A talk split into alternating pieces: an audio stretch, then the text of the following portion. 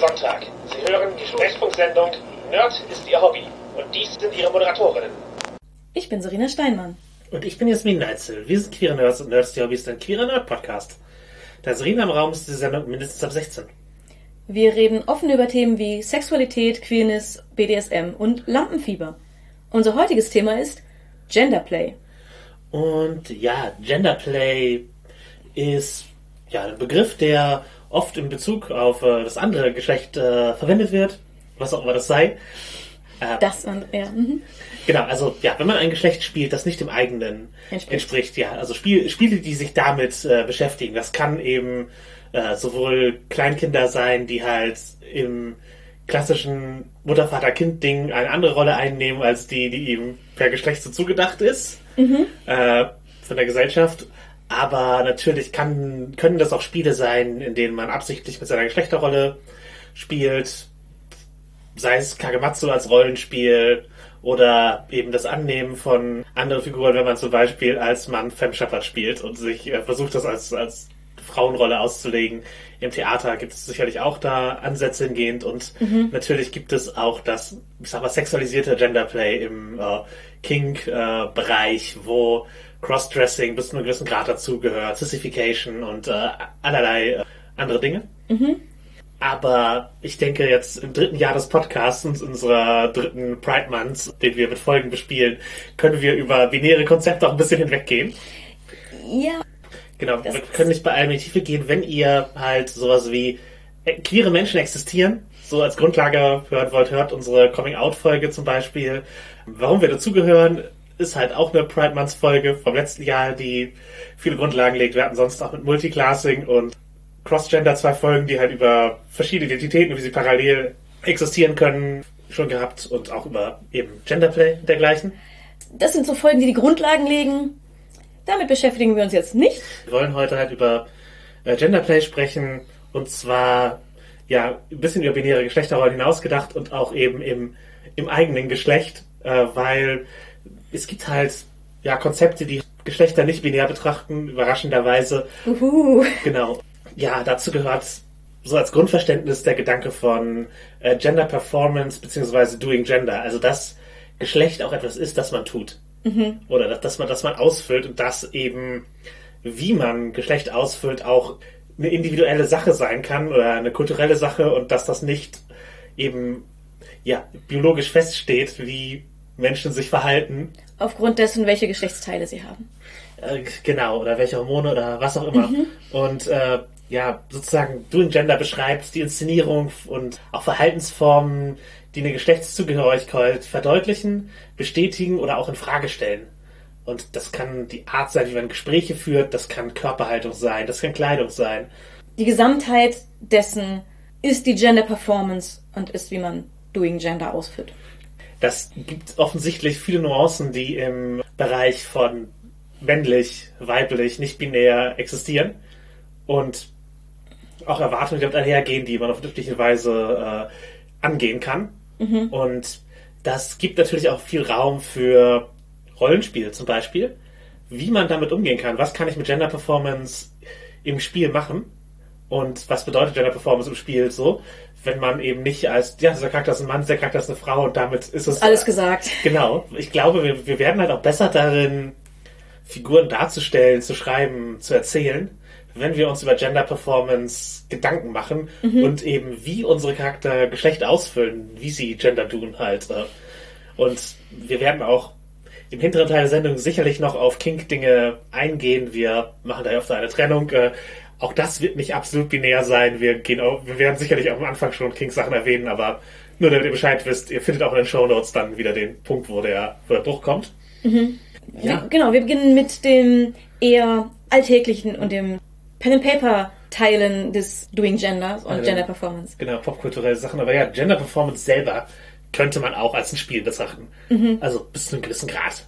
Es gibt halt Spielregeln, mit denen man interagieren kann. Ja. Und da gibt es verschiedene Ansätze an, an Regeln. Also man kann halt eben versuchen, sie komplett zu erfüllen für den maximalen Vorteil der da rauskommt. Mhm. Oder man kann halt eben sehen, was ist im Rahmen dieser Regeln möglich zur Selbstentfaltung. Genau, wo, wo finde ich mich selbst wieder? Passe ich in diese Spielregeln und wenn ja, wo? Genau, spiele ich das Meta Mhm. oder versuche ich eben individuell mit meinem Rogue-Bild durchzukommen? Die Spielregeln sind äh, nicht immer alle offen bekannt und können variieren. Also wie Geschlecht wahrgenommen wird, das ist halt auch einfach eine Prägungssache. Welche Gender-Performances habe ich mitbekommen? Und was sind meine Erwartungshaltungen, die daraus entstanden sind? Das Mhm. Ja, und wie haben die anderen Personen in meinem Umfeld auf diese Performances reagiert? Genau, und da, dadurch schaffen, schaffen sich eben auch Erwartungshaltungen, denen man dann gegenübertritt. Und wenn man eben in einen neuen Kreis von Personen kommt oder einen neuen kulturellen Bereich, dann gelten eventuell wieder andere Erwartungen an das, wie Gender performt werden sollte. Und es kann halt für sehr viel Verwirrung führen. Das sehen wir immer wieder in unterschiedlichen Kulturen, wenn die aufeinandertreffen, dass es zu Verwirrungen kommt, dass es zu Kritik kommt auch daran, wie die in anderen Kultur Gender performt wird. Ja, und es ist halt auch etwas, was äh, queere Leute oft erleben, dass ihnen die Spielregeln komplett schleierhaft vorkommen, wenn sie halt nicht so den, den Zugang zu, zu dem, der Gender-Performance haben, die von ihnen erwartet wird. Genau. Das kann aber tatsächlich auch einfach von Ort zu Ort variieren innerhalb derselben Kultur. Ja, das meine ich. Das, das, das, das meine ich halt einfach eben. Je, die jeweilige Erwartung ist geprägt dadurch, welche Gender-Performances man erlebt Genau. hat. Es ist sehr individuell, wie man es einschätzt und wie die Erwartungen von einzelnen Personen sind. Ähm, entsprechend sind die Spielregeln nicht immer ganz klar. sie zu brechen kann halt dennoch Konsequenzen haben. Mhm. Und was halt auch einfach ein Faktor ist, für viele ist Gender Performance komplett un unbewusst. Also Mhm. Leute, die halt sagen, ja, ich bin halt ein Mann, ich bin halt eine Frau, ich fühle mich einfach, ich fühle mich da absolut sicher in dem, was ich habe und ich, äh, ich, ich bin halt einfach ich. Mhm. Für die ist es halt oft etwas, womit sie einfach noch nicht an die Grenzen gestoßen sind. Ja, sie, sie wurden niemals hinterfragt, weil sie zufällig in das passen, wo sie leben, mit dem, wie sie sich fühlen. Es, es passt halt einfach. Das heißt, sie werden nicht hinterfragt, sie müssen sich selbst nicht hinterfragen. Sie können unbewusst äh, sie selbst sein, ähm, weil sie zufällig oder absichtlich angepasst sind. Ja, und für mich war es halt äh, zum Beispiel eher eine Überlebenstaktik. Ähm, also sozusagen, für mich ist Gender Performance ein Spiel mit sehr hohem Einsatz, weil ich musste gut darin werden, um von meinem Umfeld, also jetzt nicht notwendigerweise meinem Nahumfeld wie Freunde und Eltern, da war ich halt schon akzeptiert, auch als relativ androgynes Kind, aber eben von äh, ja, dem, äh, dem größeren Umfeld im Sinne von Schule, äh, LehrerInnen, die Welt so musste, da war halt Androgynität halt keine Option mehr als männlich gelesene Person in, äh, in der Pubertät. Und deswegen musste ich mir halt eine männliche Gender Performance sozusagen aufbauen. Und eine sehr, also es war eine sehr bewusste Handlung, wo ich mir bewusst war, dass ich manche Sachen nicht tun sollte. Und ich habe mir bewusst angewöhnt, anders zu sitzen, solche Dinge. Also es war halt, halt einfach so Verhaltensformen, die ich eben angepasst habe, weil ich die Regeln von Gender Performance zu verstehen begonnen habe. Also so, wo sie für mich relevant waren. Und ähm, ja, je besser ich darin wurde, männlich aufzutreten, umso akzeptierter war ich dann halt auch, was äh, halt sicherlich Verdrängungsprozesse von gar nicht drüber nachdenken, ob man trans sein könnte, mangels Optionen äh, sicherlich auch gefördert hat. Aber ja, zu erkennen, dass Gender Performance für die meisten Leute keine bewusste Anstrengung ist, war ein Punkt, der mir sehr geholfen hat, auf meiner Erkenntnis äh, trans zu sein. Ja. Für mich war Gender Performance durchaus auch eine Anstrengung. Bei mir war es eher ein, mein Umfeld hat durch mein Verhalten meine Weiblichkeit in Frage gestellt, da ich ähm, an Dingen interessiert war, die andere Mädchen nicht interessiert haben. Ich habe nicht mit Puppen gespielt. Ich mochte keine Puppen. Damit wurde mir gesagt und mir wurde suggeriert von anderen, dass es nicht mädchenhaft ist, keine Puppen zu mögen. Ähm, mir wurde gesagt, ich sei für ein Mädchen zu vorlaut und zu aggressiv. Und dergleichen mehr. Also einfach sehr viele Dinge, wo mein Verhalten kritisiert wurde als nicht mädchenhaft, nicht weiblich. Genau, wobei das Rollenbild Mädchen an sich, also die Rolle Mädchen für dich okay ist, aber das Rollenbild in dem Fall eben Gen- Genau, ist. das, das Rollenbild. Und die Sache war halt, ich habe mich halt sehr als Mädchen und auch als sehr mädchenhaftes Mädchen empfunden. Aber ich habe gesagt bekommen, ich bin nicht mädchenhaft. Mhm. Das heißt, ich war mir eigentlich in meiner Geschlechtsidentität sehr im Reinen, aber von außen wurde mir suggeriert, dass es falsch ist. Das, so wie ich mich verhalte, ist nicht Mädchen. Du bist gar nicht Mädchen. Und das hat dazu geführt, dass ich halt überlegt habe, ob ich irgendwie mich dann anders präsentieren sollte, auch halt ansonsten. Also im Prinzip ist mir, bevor ich, lange bevor ich Begriffe dafür hatte, ist mir die Frage aufgekommen, bin ich, sollte ich butch sein? Sollte ich mir die Haare abschneiden und Ich habe lange Zeit habe ich nur schwarze Jeans und schwarze Ober übergroße T-Shirts getragen, die halt meine Körperform, die zu dem Zeitpunkt noch nicht wirklich da waren, weil Anfang der Pubertät und so, die die komplett verdeckt haben. Ähm, und habe halt sehr nichtssagende Frisuren getragen. Ähm, und ich habe mich halt gefragt, so quasi sollte ich butch sein? Sollte ich ähm, mich nicht feminin fühlen? Sollte ich mich, sollte nicht feminin sein, weil Leute mir suggerieren, ich bin nicht feminin und muss ich jetzt andere Bilder erfüllen? Und irgendwann habe ich entschieden, nein, Bullshit. Ich bin feminin auf meine Weise und ich habe dann angefangen, mich mit Mode zu beschäftigen. Im, im Prinzip zu spät. Also ich habe angefangen, mich später mit, damit zu beschäftigen, weil mir Leute suggeriert haben, dass ich ja butch sei. Das, das, das, dass, das, das, das, du Interesse nicht haben dürftest, sozusagen. Genau, dass ich ja so viel, dass ich ja gar nicht weiblich bin und ich deswegen auch in anderen Bereichen gar nicht weibliche Interessen haben sollte. Mhm. So.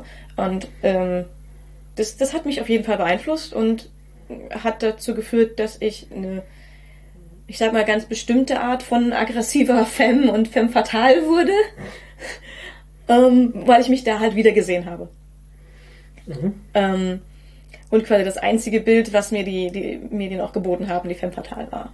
Kommen wir vielleicht auch gleich nochmal drauf. Aber ich habe, ja, mir, mir wurde die Weiblichkeit abgesprochen, deswegen dachte ich, vielleicht muss das so sein. Vielleicht, vielleicht bin ich dann ein, eine, ein unweibliches Mädchen. Mhm. Und habe festgestellt, dass das aber, dass das, wenn ich das versuche zu sein, das sich nicht richtig anfühlt. Und ich halt mädchenhaft sein möchte und ich mich mit Mode beschäftigen möchte und auch mädchenhaft und weiblich aussehen möchte. Ja, ich finde, diese Nuancen sind halt auch ja, welche, die super interessant sind, wenn man jetzt sozusagen von unserer Biografie weggeht und mhm. auf wie, welchen Bezug haben Figuren zu ihrem Geschlecht, oder welchen Bezug haben Menschen zu ihrem Geschlecht und ja. eben, dass da, dass da Nuancen drin sind, die über, das ist eine Frau, das ist ein Mann hinausgeht einfach. Ja. Es gibt da auch super viele spannende Geschichten zu, also in dem Sinne von, was Personen über sich erzählen, wenn mhm. man ihnen mal zuhört. Gerade wenn sie nicht, ich sag mal, unauffällig sind in ihrer Geschlechtsrepräsentation, in ihrer ja. Geschlechtsperformance. Genau, und das ist halt auch was, was Cis-Menschen erleben, offensichtlich bei dir. Mhm, und ja. ist auch was, was ähm, heterosexuelle Cis-Menschen erleben. Ja, genau. Gab es von mehreren Männern schon gehört, dass eben sie bestimmte Eigenschaften abgelegt haben, weil die als, das gilt doch als schwul so, äh, im Raum standen, also schwul mhm. als Beleidigung so Fall. Das ist halt eben so ein, dieses Verhalten entspricht nicht der Gender-Performance, die wir erwarten, war, wurde Von einem Heteromann. Wurde damit eben ausgedrückt. Mhm. Oder manchmal war das halt einfach eine, wie diese Person spricht oder halt einfach eine Körperhaltung so. Oder wie sie gestikuliert. Genau. So, das halt genau, das, das war halt so. Bei Sachen. mir wurde gesagt, meine, meine, meine Gestikulation ist erinnert an Italienerinnen und Männern, die das tun, wird dann teilweise gesagt, ihre Gestikulation, die gleiche Art von Gestikulation ist, wirkt feminin oder schwul oder was auch immer. Ja, genau. Also solche, solche Erlebnisse. Das Umfeld von Menschen ihre Geschlechterperformance äh, inspiriert hat oder äh, verändert hat. Mhm natürlich die Rolle, die von einem erwartet wird, mhm. hängt halt auch stark davon ab, in welchem Körper man gerade unterwegs ist, ja. wie, wie, wie, die Außenwelt einen, ein wahrnimmt. Ein, ein wahrnimmt und wie sie einen sieht. Mhm. Das ist halt tatsächlich auch was, mit dem ich zwischendurch äh, gehadert habe, weil ich einen sehr prägnanten Hintern habe, der sehr viel wahrgenommen wird. Ich habe eine Zeit lang versucht, ihn zu verstecken, bis mir gesagt wurde, dass das gerade in ist. Frauen mit großem Hintern, dann habe ich es weniger versucht zu verstecken. Aber ich habe immer es in es war für mich immer ein bewusster Punkt in meiner Gender Performance. Mhm. Ähm, meine Körperform war mir immer klar als, ich muss den benutzen und muss die in bestimmter Weise inszenieren, um auf bestimmte Weise wahrgenommen zu werden. Und manchmal hilft das nicht mal. Also, wenn ich gerade nicht sexualisiert werden möchte und versuche, mein Hintern zu verstecken, weil ich weiß, dass Männer, wenn sie ihn als prägnant wahrnehmen, oft sexualisieren oder dass es Personen gibt, die ihn oft sexualisieren, wenn sie ihn als prägnant wahrnehmen, ähm, ziehe ich oft Kleidung an, die es halt eher verdeckt. Und ich bekomme selbst in solcher Kleidung öfter Kommentare von Personen, die meinen Hintern wahrgenommen haben, als etwas, was sie in diesem Moment sexualisieren möchten. Mhm. Und es ist manchmal sehr unangenehm. Im Prinzip muss man mit Leben lernen, weil es vorkommen wird. Und in anderen Situationen, wenn ich halt das gerne betone, weil ich mich damit wohlfühle und gerade auch hervorstellen möchte, ist es ja toll, dafür Komplimente zu bekommen. Aber es ist eben etwas, mit dem ich umgehen lernen muss und den, das ich in meine Gender Performance einbeziehen muss.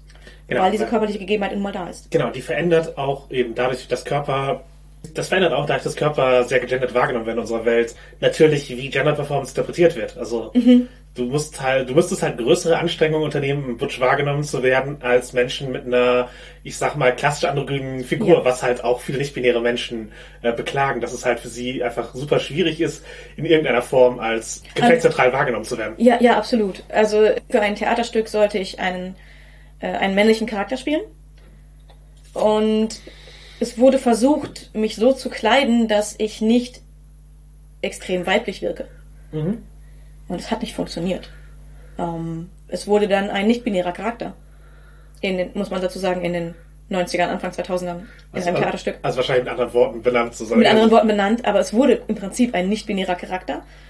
Das war das Einzige, was hin, wir hinbekommen haben, weil ich durch meine Haltung und meine Körperform so prägnant als weiblich wahrgenommen wurde, was halt den, den Personen, die mich in diese Rolle gesetzt haben, vorher auch nicht bewusst war, bevor wir es versucht haben. Ja, und aber deine Haltung ist halt auch mehr so ein, ein Sportding, wo sie Ja, herkommt. ich, ich bin halt Turnerin. Ich habe seit ich sechs Jahre alt bin geturnt.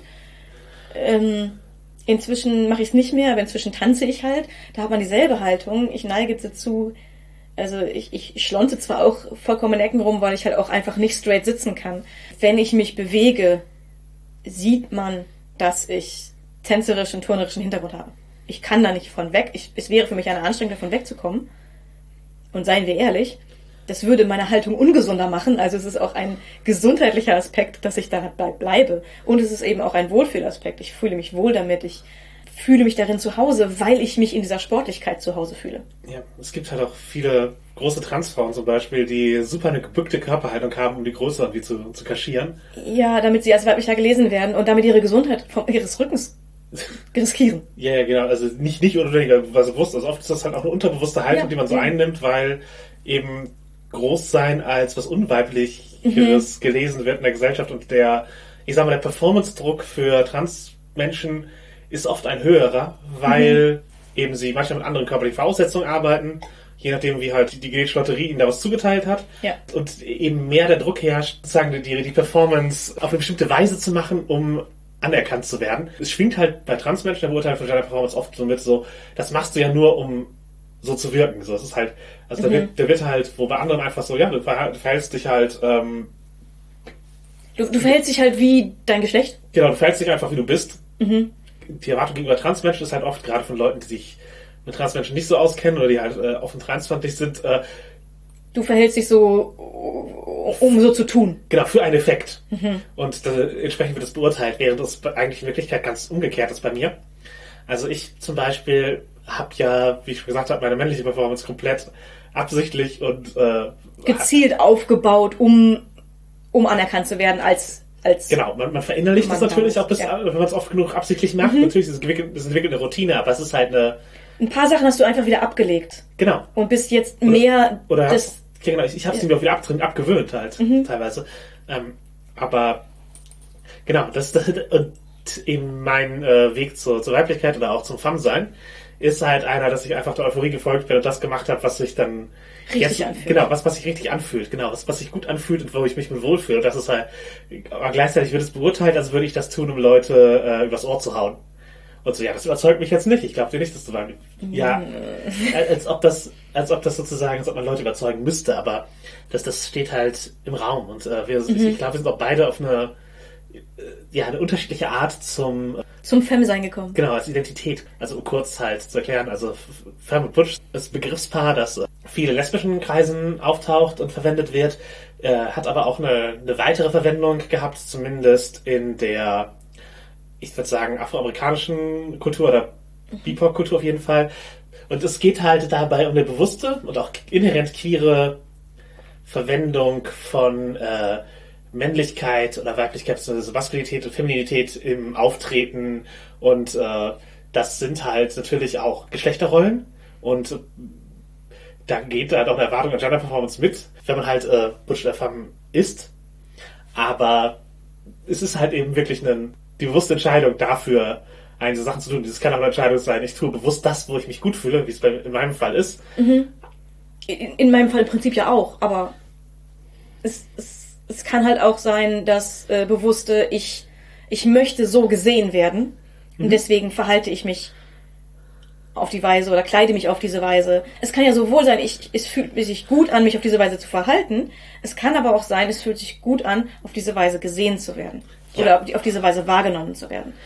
Und das sind beides Faktoren, die reinspielen können in eine, Perf- in eine Performance. Ja, genau. Und aber da es auch etablierte Stereotype sind, Mhm. gibt es natürlich auch Erwartungen, die dann halt eher in der, Mhm. ich sag mal, in der Szene drin sind. Ich würde auch, da sehe ich halt auch eben einen Unterschied zwischen dir wird Weiblichkeit abgesprochen von Leuten, die keinen Bezug dazu, dazu haben, oder du wirst als Butch eingeordnet von queeren Leuten, Absolut. was aber beides auf unterschiedliche Arten falsch ist.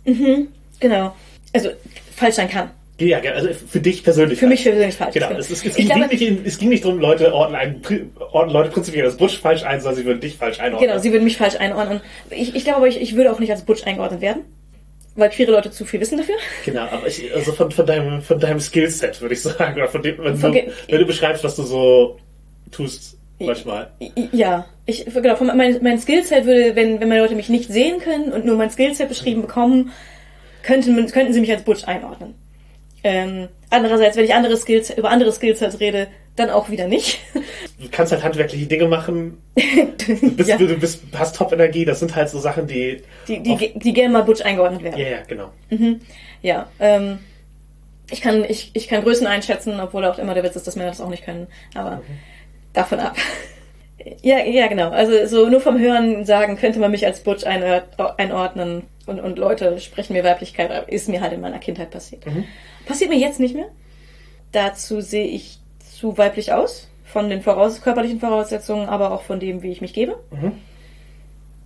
Inzwischen tue ich, äh, ich tue das halt mit voller Absicht. Ähm, wie gesagt, es, es ist auch leichter für mich durch meine Haltung, die ich bevorzuge und durch wie mein Körper aussieht.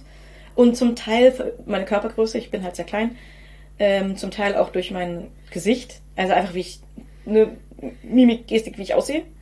Dinge, die prinzipiell eher als weiblich gesehen werden, wo man auch sagen muss, die gleichen Dinge, viel, vieles davon wird auch für Alter einschätzen aus, benutzt. Ja, ja, klar. Aber ich, ich glaube, du könntest deinen Körper halt auch so kontextualisieren, dass es Butch gelesen wird, wenn das dein Ziel wäre. Das könnte ich, aber es wäre mit sehr viel Aufwand für mich verbunden. Es ist für mich sehr wenig Aufwand für mich verbunden, Femme zu, also eher Femme zu wirken. Ich mache Aufwand noch mehr, um noch mehr als Femme gelesen zu werden. Ja. Das kann ich nicht verschweigen, das möchte ich auch gar nicht verschweigen. Das ist, ich tue es mit, mit voller Absicht.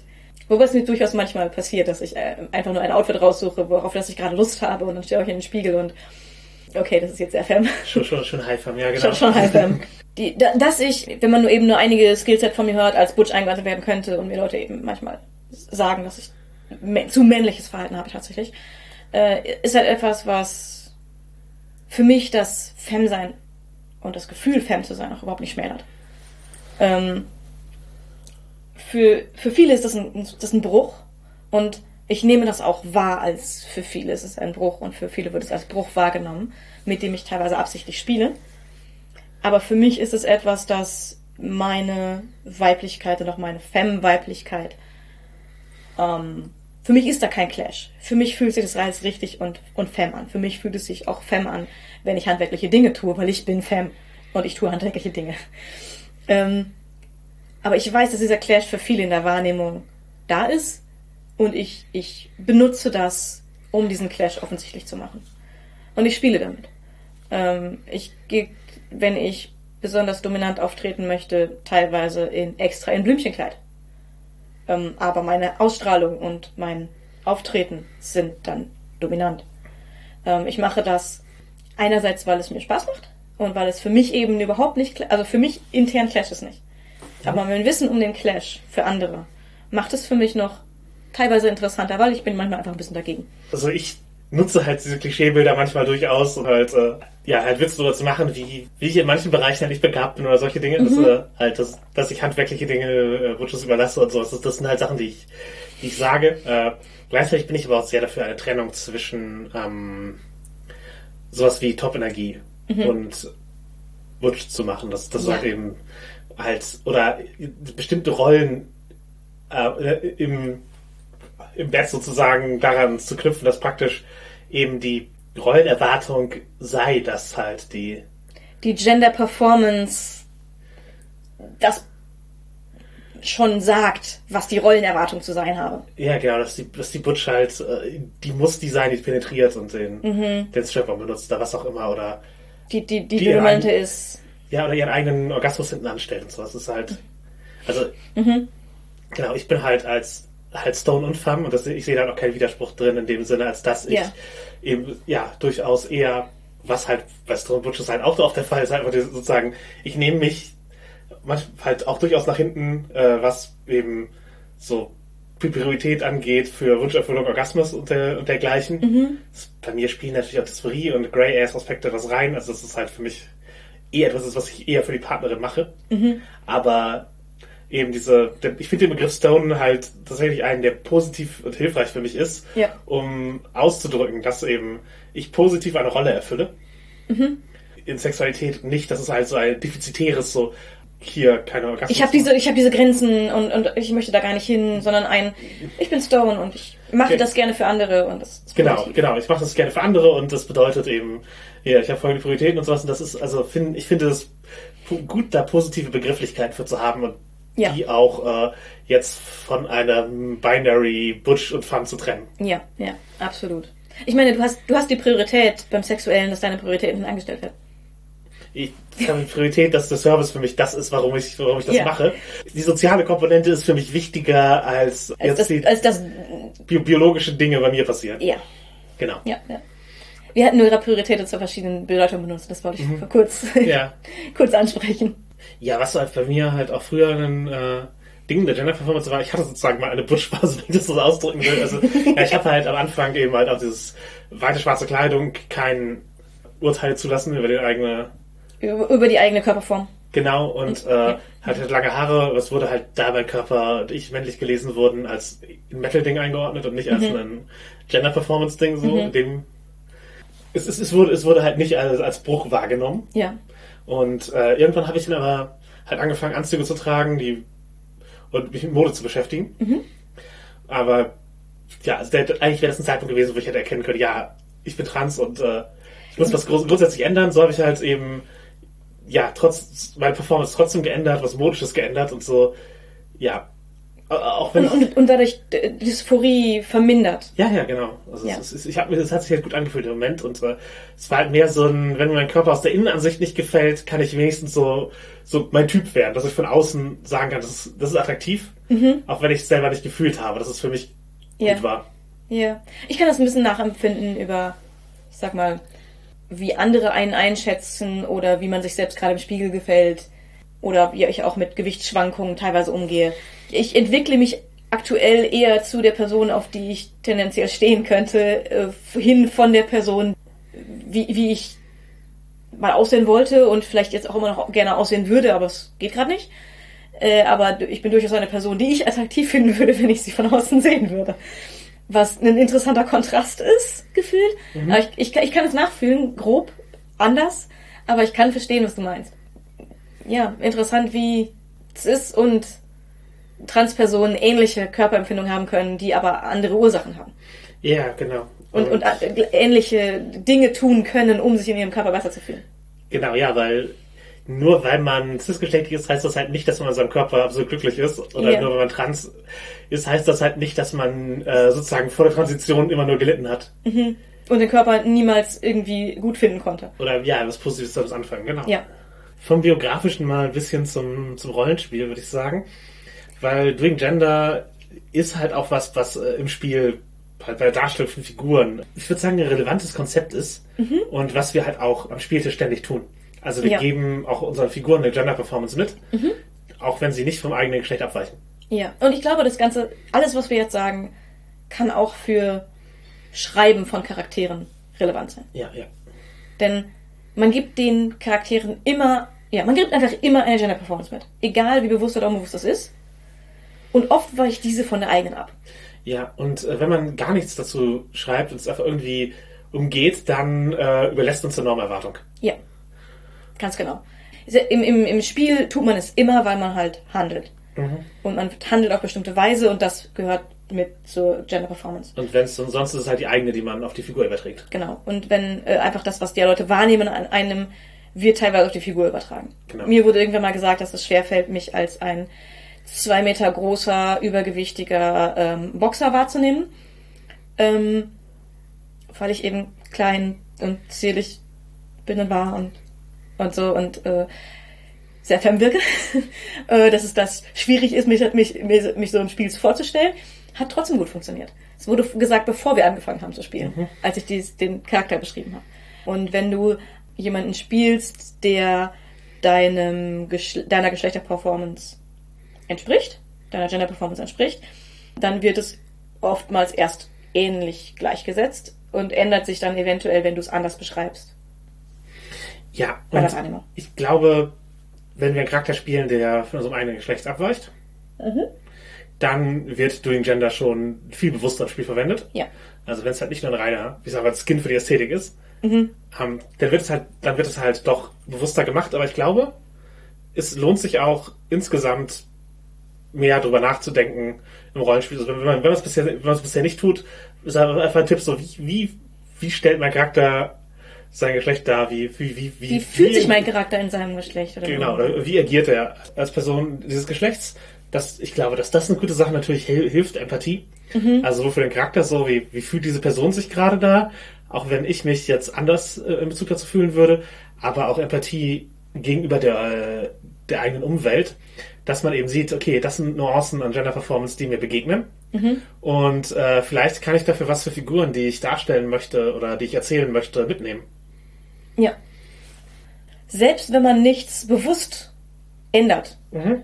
Sobald man sich Gedanken darüber macht, hat es einen schon mal erreicht und man wird es bewusster einsetzen, ohne bewusst darüber nachzudenken. Ja, genau. Und ich glaube, das ist lohnend für alle, weil es dann besser durchdachte Charaktere sind. Ja, Einfach. Genau, und natürlich, manchmal spielt man mit Klischees. Ja, und Also- in einem geschützten Raum ist es auch, kann es sehr viel Spaß machen und da ist überhaupt nichts dran, mit Klischees zu spielen. Genau, und ja, natürlich, kann, man kann halt auch cool Klischees des eigenen Geschlechts äh, parodieren oder aufgreifen. Mhm. Oder auch anderer Geschlechter. Äh, wenn man halt anfängt, sozusagen die, die toxischsten Sachen zu, zu belohnen, Mhm.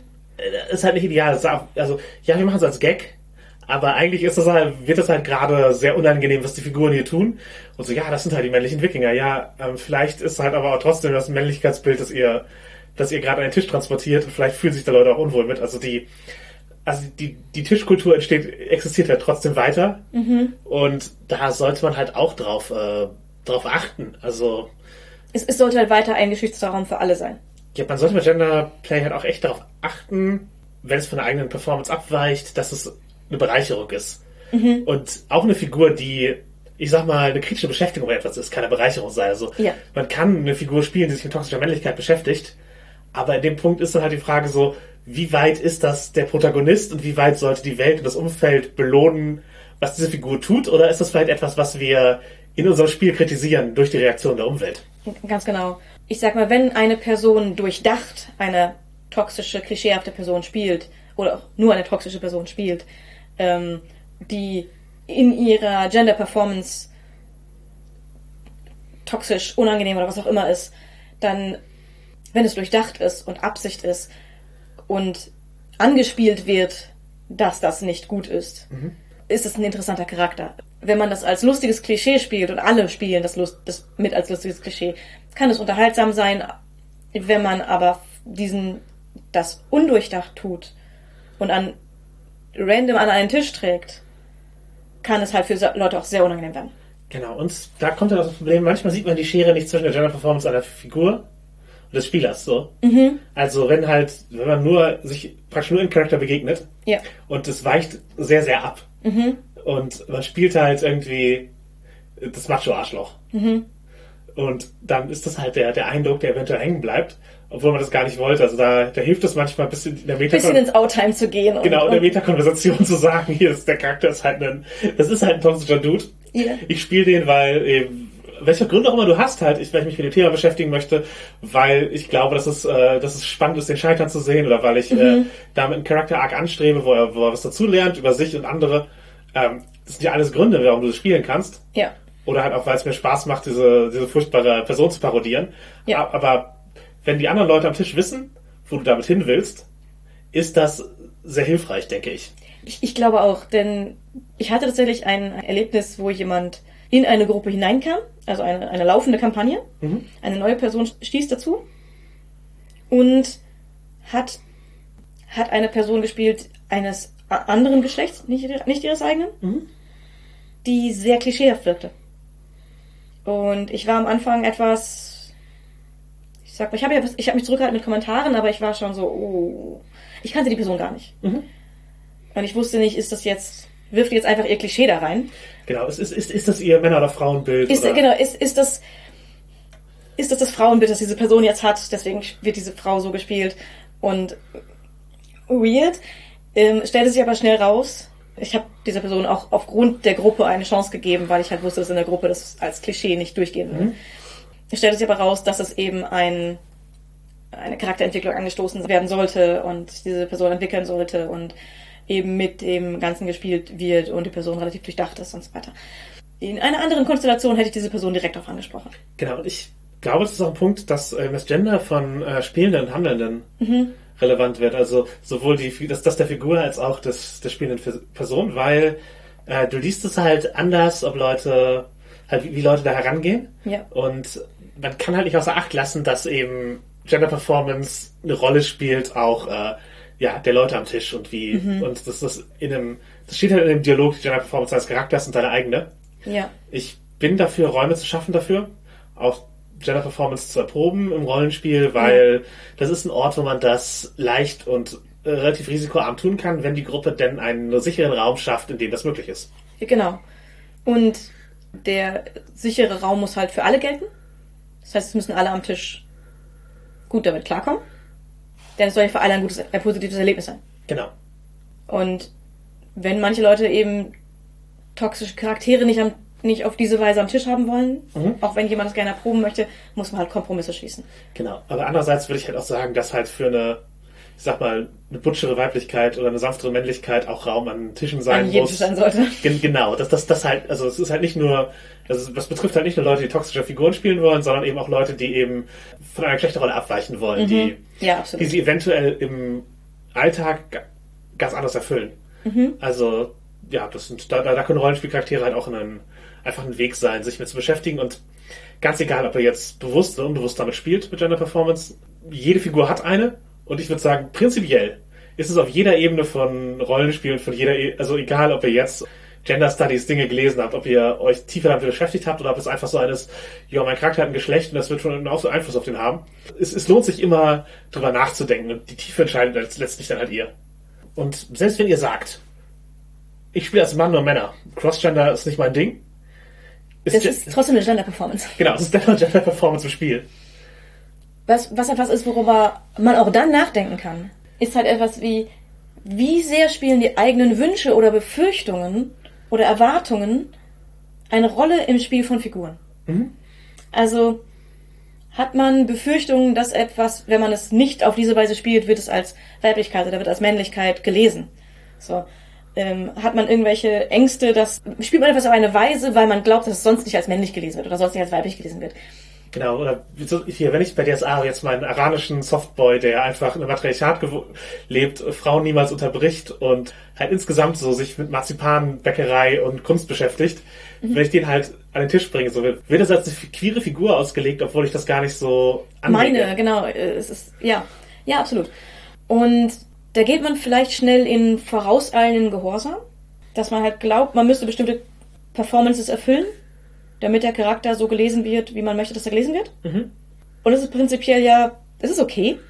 Es ist, es ist gut zu wissen, welche Erwartungen existieren, aber Genau. manchmal ist es auch okay, Erwartungsmanagement zu betreiben. Ja, man, man, kann, man kann halt auch mal aktiv damit arbeiten. Und man kann sich halt einfach fragen. Das heißt ja nicht, dass man irgendwas ändern muss. Ja. Aber vielleicht einfach, dass einem bewusst wird, was tue ich eigentlich? Und wieso tue ich das? Und vielleicht auch hinterfragen, ist es notwendig?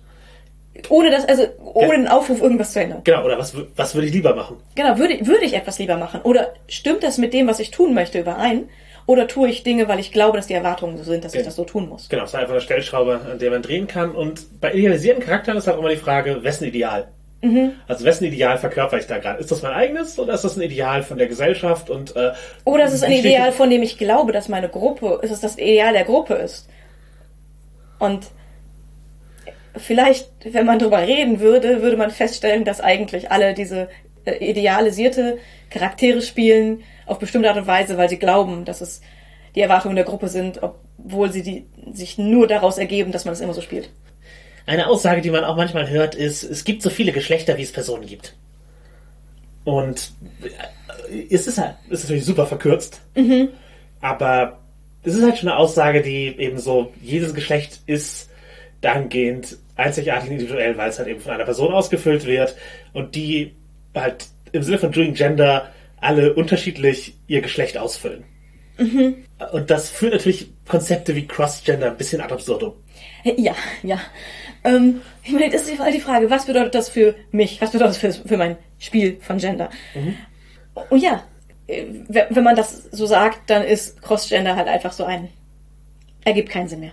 Jede Figur ist Cross-Gender. Jede Figur, ja, jede Figur ist Cross-Gender, weil du nicht dich selbst spielst. Außer du spielst dich selbst. Ja, manchmal kann das auch, also diese Erwartungshaltung so, kann natürlich auch eine Begründung sein, warum ich immer wieder dieselbe Figur spiele. So, ja, warum das, ich immer einen ikonischen Charakter spiele. Genau, so ein Charakter, der sich nicht verändert. Und ein Charakter, der halt, also dass man auch immer wieder, ich baue eigentlich denselben Typus von Charakter wieder. Mit verschiedenen Spielen und sowas. Es kann halt auch sein, dass das eine, also Gender Performance kann ein Aspekt davon sein. Ja. Dass du, ich, ich möchte sozusagen. Das ist meine Wunsch-Gender-Performance für meine Charaktere. Genau, und das ist halt, die nimmt halt eventuell mehr Raum, als man gedacht hat, und in dem, wie kann ich diese Figur variieren. Das ist gleichzeitig ein Ansatz, der einem erlaubt, das Geschlecht und die Gender Performance von Charakteren kreativ zu betrachten. Wo man sagt, es gibt so viele Geschlechter wie Figuren, das heißt, jeder meiner Charakter hat auch ein eigenes Geschlecht oder jeder meiner Charakter hat, hat ein. Es ist, ist es halt nicht so, als wären halt Begriffe wie Mann, Frau, nicht binär komplett bedeutungslos, weil Genau, die verlieren nicht an Bedeutung dadurch, dass jeder sein eigenes Geschlecht ist. Das, das würde ich einmal glatt so, genau diese Konstellationen können nebeneinander stehen. Das ist halt kein wir weichen alle Geschlechter komplett auf und das ist alles ohne Bedeutung, was irgendwie mit Geschlecht. Genau, das ist kein interessantes, das kann ein interessantes Denkmuster für Rollenspiel sein, im Sinne von, wir, sind eine, wir haben eine Gesellschaft, was so ist, dennoch tragen wir unsere irdischen Denkmuster heran Mit- mit, und, ja. und da sind das halt einfach bedeut also es, es sind einfach äh, mit Bedeutung aufgeladene Konzepte, die für Menschen eine Bedeutung haben, die sie ausfüllen. Wie gesagt, wir haben halt uns gerade schon zu Farm positioniert, dass uns das für uns wichtig ist und das funktioniert halt nicht ohne einen bewussten Umgang mit Weiblichkeit als Konzept. Ja. Und das, diese Sachen existieren halt einfach. Und sagt halt trotzdem nicht, wir nehmen Geschlecht auf dieselbe Weise wahr wie unsere Mitmenschen. Wenn man aber das in den Raum stellt und darüber nachdenkt, dass jede Person, jeder Charakter das eigene Geschlecht ist, kann auch die Frage auftauchen, gerade wenn man verschiedene spielt, kann ich auch mehrere haben? Ja, Bin ich mehrere Geschlechter? potenziell ja. Es gibt sowas wie genderfluide Menschen.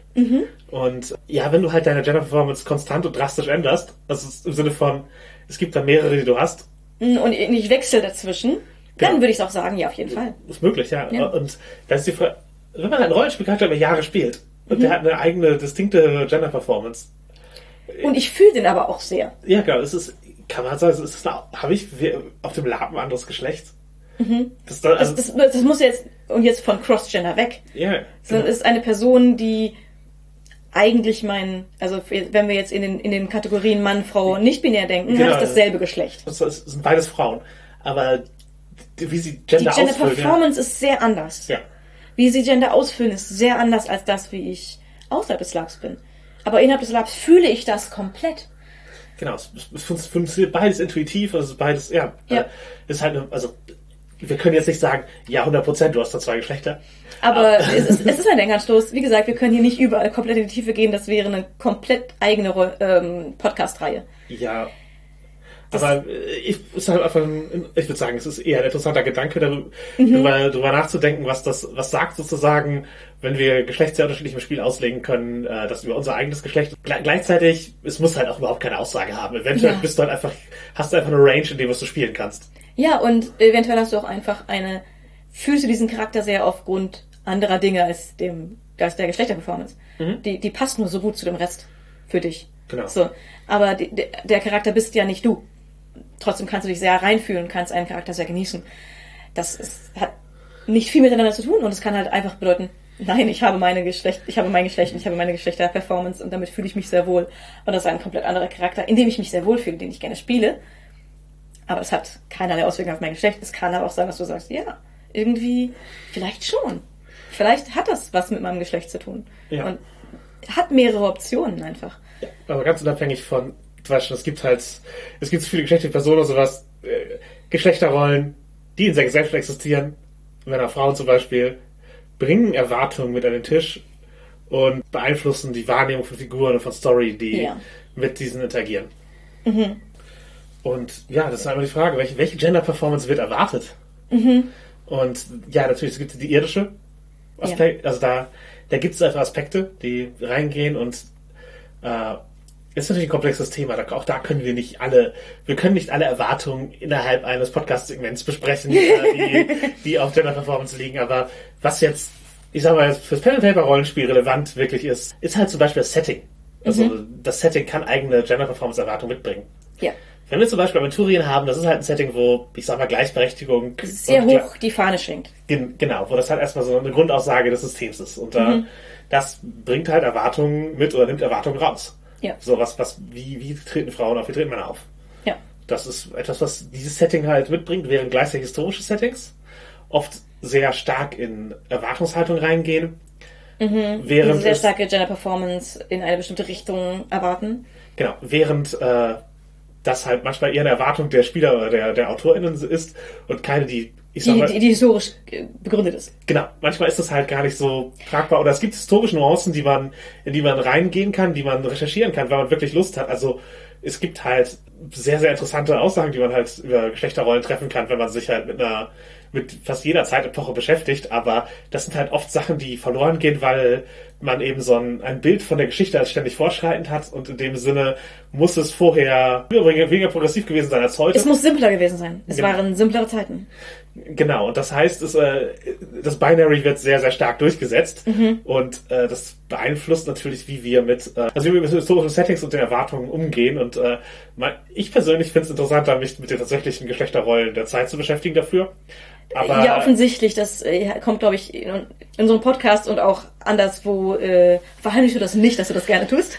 Nein, genau, aber ich, ich, ich glaube, dass das, das halt, aber es ist halt eine Ressource, die einem, ich sag mal, Rollenspielbücher für historischen Settings oft nicht bieten. Ja. Oder halt sehr Aber auch, sagen wir es mal so, das bieten einem auch Geschichtsbücher für die Schule und Geschichtsbücher, die ähm, Publikum, das nicht schon ein Geschichtsstudium eventuell hinter sich hat oder selbst im Geschichtsstudium bietet einem das nicht. Also die, die Nuancen von Geschlecht werden in den wenigsten Geschichtsbüchern besprochen. Ja, ist leider so. Oder man geht halt davon aus, dass, dass dieselben Bilder, dieselben Rollenerwartungen wie heute auch damals gelten. Ja, also es wird oft in der Erzählung, wie es anderen Personen nahegebracht wird, über, über Bücher, über sonstige, über, sonstige Wissensverbreitung, wird es oft sehr vernachlässigt und sehr wegignoriert. Genau. Gleichzeitig haben wir halt die Gegenwart, wo auch halt, äh, wenn man sich nicht mit dem Thema tiefer beschäftigt, auch sehr binäre Erwartungen entstehen können. Ja, ja. Äh, dann gibt's Utopien als Setting-Möglichkeit natürlich, die, wo man halt eben Welten gestaltet, wo bestimmte Geschlechternormen und sowas nicht gelten. Oder, oder andere gelten als jetzt, weil man die besser findet. Genau, und bei diesen Utopien ist natürlich die Frage, was bedeutet das praktisch fürs Spiel? Und wie vermittle ich dieses Konzept den Ja. Spielenden auf eine Weise, dass es tatsächlich anwendbar ist? Genau. Weil nur zu sagen, alle sind gleichberechtigt, aber dann in der Weltbeschreibung nicht viel Veränderungen zu einem klassischen Fantasy-Setting zu machen, das führt dazu, dass es oft durch Klischees unsichtbar wird.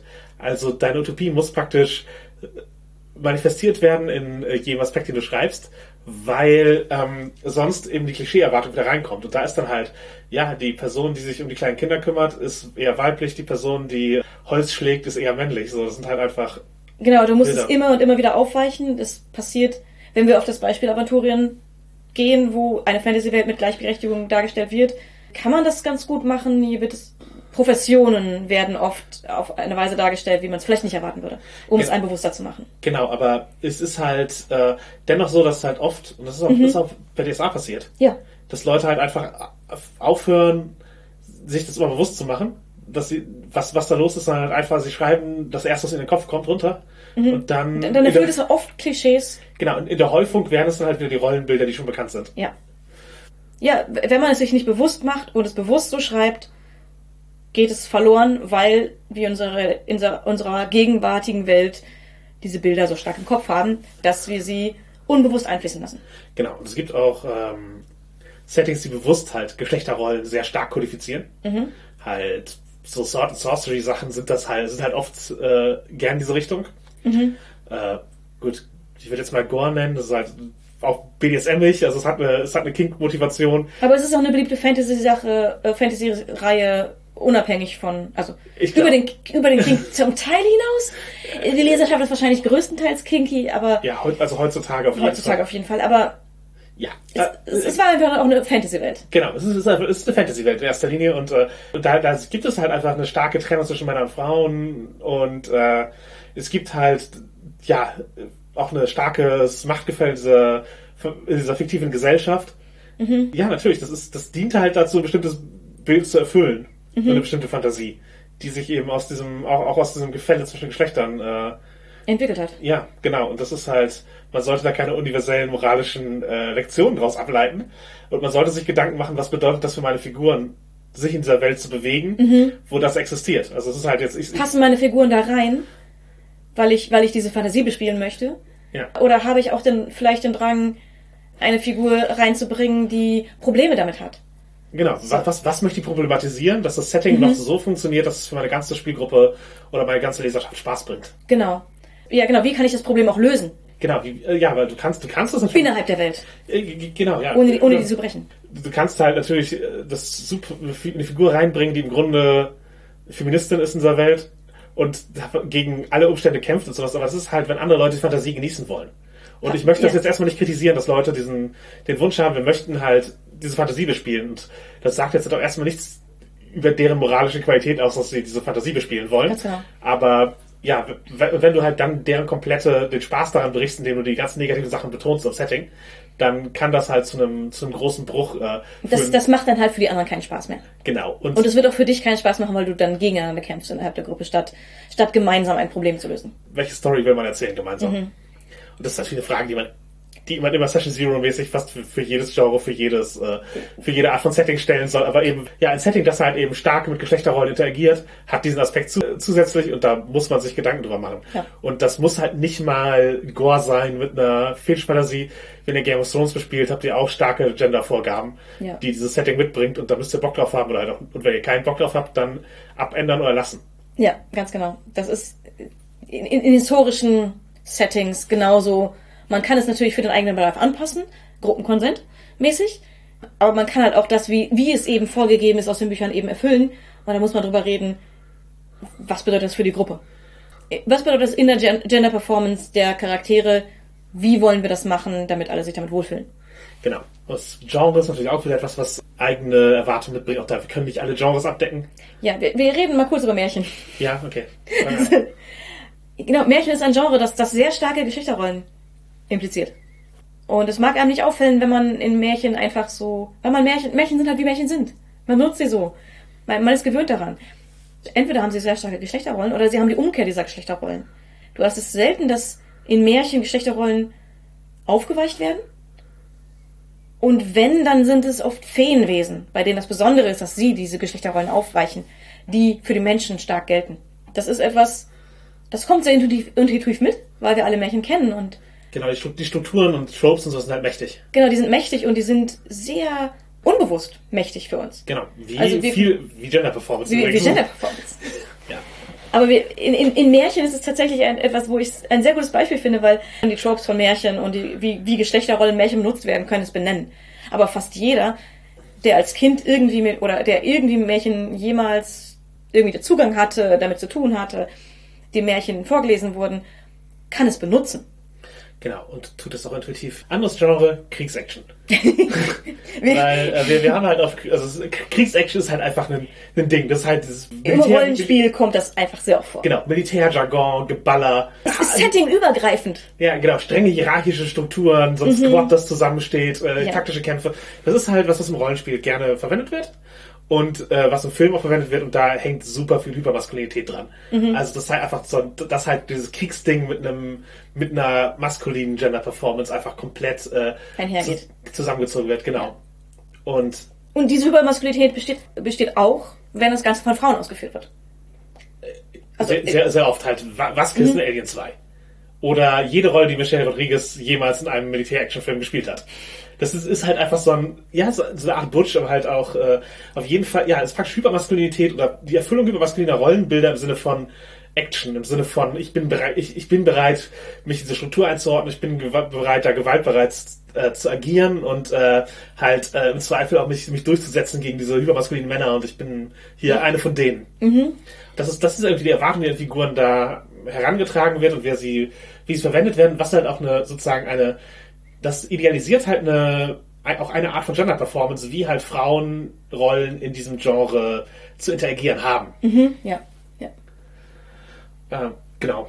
Dann gibt es natürlich innerhalb von Settings fiktive Kulturen. Also wenn, das wird dann oft aufgemacht, um hier Genderrollen ähm, und Rollenerwartungen auch zu thematisieren, dass halt die unterschiedlich sind in unterschiedlichen ähm, Kulturen innerhalb dieses Settings. Genau, das unterschiedliche äh, in unterschiedlichen Gegenden, unterschiedlichen dass Menschen, wie sie aufwachsen, es, es, es wird einfach zum, tatsächlich zum Thema gemacht dadurch. Genau, das macht nun, sorgt für eine nuanciertere Welt mhm. und erlaubt halt auch Diskussionen dazwischen, darüber. Und äh, ja, ganz klassisch sind halt Zwerge oft ein Thema. Mhm. Jetzt gerade bei der äh, kürzlich äh, angekündigten Herr der Ringe-Serie ja. wurde halt auch ein Zwergencharakter vorgestellt und da wurde dann sich beschwert, das ist aber keine Tolkien-Zwergin, die hat keinen Bart. Mhm. Und die hat Brüste. Mhm. Und ähm, ja klar, es ist cool, wenn man Zwerge als geschlechtsneutral sieht. Mhm. Und wenn man sagt, okay, da bei denen spielt halt, sind die körperlichen Unterschiede nicht so groß. Ja. Aber wir setzen es ja halt in einem irdischen Rahmen um. Das heißt, wenn man Schauspielende castet dafür, das werden halt äh, Menschen sein. Ja. Wenn man nicht komplett das mit Intersex-Leuten besetzt, dann werden das wahrscheinlich dann Männer sein. Und äh, weil eben das, was Zwerge tun, als sehr maskulin belegt ist in unserer Welt. Ja. Bier trinken, Leute mit der Axt schlagen, Bergarbeit, mhm. Interesse an Handwerk, mhm. äh, ja, äh, einen grummeligen Grundcharakterzug.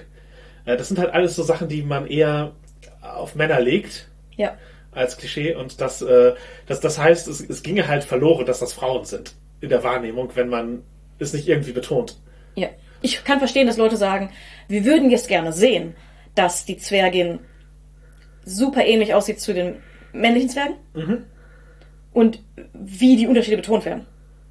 Weil ich finde das super spannend. Genau. Aber es ist schwierig umzusetzen. Es ist schwierig umzusetzen, es ist halt auch was, wo ihr überlegt, wenn ihr sozusagen, wenn ihr Zwerge im Setting habt, was geht damit? Mhm. Was, was will ich damit machen? Genau. Die Scheibenwelt, Terry Pratchett ist da auf jeden Fall ein großes Beispiel, wie mit, mit Zwergenrollen, wie man, wie man damit umgehen kann mit Gender Performance und, und Zwergen, die mhm. Werte haben. Ja. Ähm, Elfen dagegen wird oft Androgynität zugesprochen. Mhm. Und gleichzeitig oft eine mehr Freiheit in der, in der Geschlechter-Performance. Äh, mhm. Denn wenige würden sich beschweren, wenn jetzt eine weibliche Elfe sehr weiblich gespielt wird und eine männliche Elfe sehr männlich, in Anführungszeichen jeweils, ähm, mit, den, mit den Tropes, die wir kennen. Mhm. Würde sich niemand beschweren. Wenn es sehr ähm, androgyn gespielt wird oder sehr äh, non-binär gespielt wird oder äh, die Performances sich sehr vermischen, wäre es aber auch sehr passend in vielen, in vielen Settings. Und entsprechend hat man da irgendwie sehr viele, äh, gefühlt mehr Freiheiten als bei vielen anderen Kulturen. Ja, ja, genau. Andererseits äh, gibt es eine Erwartung von Mitspielenden, wo dann halt, äh, wo er schon sagt, Elfen, die sind doch total schwul, mhm. weil eben so irdische Tropes auf die Elfen draufgelegt werden, das Spielen von einem Elfen alleine schon als einen, ein Bruch von, Gen von männlicher Gender-Performance gesehen wird. Genau, oder, genau. oder man betonen muss, nein, nein, ich bin nicht schwul, ich bin ein Legolas, ich, bin, ich möchte ein Bogen sein. G genau, ja, ja, mein, mein Elf ist, äh, mein Elf ist gar nicht schwul, der wirkt sehr männlich. Genau, das ist eine... Der ja, hat nur keinen Bart. Genau, diese Freundschaft mit diesem Zwerg, mit dem ich zusammen ein Boot baue und dann ein Leben lang äh, wohne, das ist, äh, wird halt äh, alles äh, auf rein heterosexueller Ebene sein. Wir sind einfach. Wir sind Bros. Genau, wir sind einfach gute Freunde. No homo. No homo. wichtig, das nach dem Sex zu sagen. Es ist wichtig, es ist wichtig, dass äh, Gimli und Legolas nach dem Sex no homo sagen. Ganz genau. Wir wollen damit nicht sagen, dass, es, dass wir es für Kanon halten würden, dass sie beiden eine Beziehung führen, aber es wäre rein schon. schon, ja. Ich, äh, ich, ich bin sie. Sie, sie führen eine Beziehung, ob das jetzt eine eine sexuelle ist oder nicht. Das ist, ja. Genau, aber mhm. ich würde sagen, die beiden haben im Grunde eine romantische Beziehung. oder halt eine Liebesbeziehung auf einer, auf, Äh, ja. auf einer Ebene, mit der die halt eben, sie werden zu Lebenspartnern durch das Ganze. Ja, ja, ja, und, das- das, und ja. lösen sich aus den Bildern ihrer Kultur heraus. Ja. Und äh, das reicht mir schon, um, um zu sagen, es ist eine Beziehung. Für, Ja, ne, genau. Tolkien schreibt nicht so, dass sie Sex haben, aber er, er, es ist halt ein Buch, das halt sehr viel auch über Liebe zwischen Männern äh, Mhm. Ja. handelt und äh, das mag halt Kriegskameradschaftserfahrung äh, Erfahrung sein, aber ich würde halt eben den, ich sag mal, den, den, den homosexuellen Kontext oder den homoromantischen Kontext viel mehr, Mhm. der da mitschwingt, auf gar keinen Fall außer Acht lassen. Den homoromantischen äh, gehe ich auf jeden Fall mit. Also, sie haben eine Liebesbeziehung, ob das jetzt eine romantische Liebesbeziehung ist oder ob es eine sexuelle Liebesbeziehung ist. Da würde ich sagen, das sagen die Bücher nicht. Das Genau. kann man nicht, das kann man da nicht rein forcen. Nein, nein, wir haben keine kanonische Aussage, darüber, dass sie Sex haben, aber ich würde sagen, ich, Eine, Liebesbeziehung ist da auf jeden Fall. genau.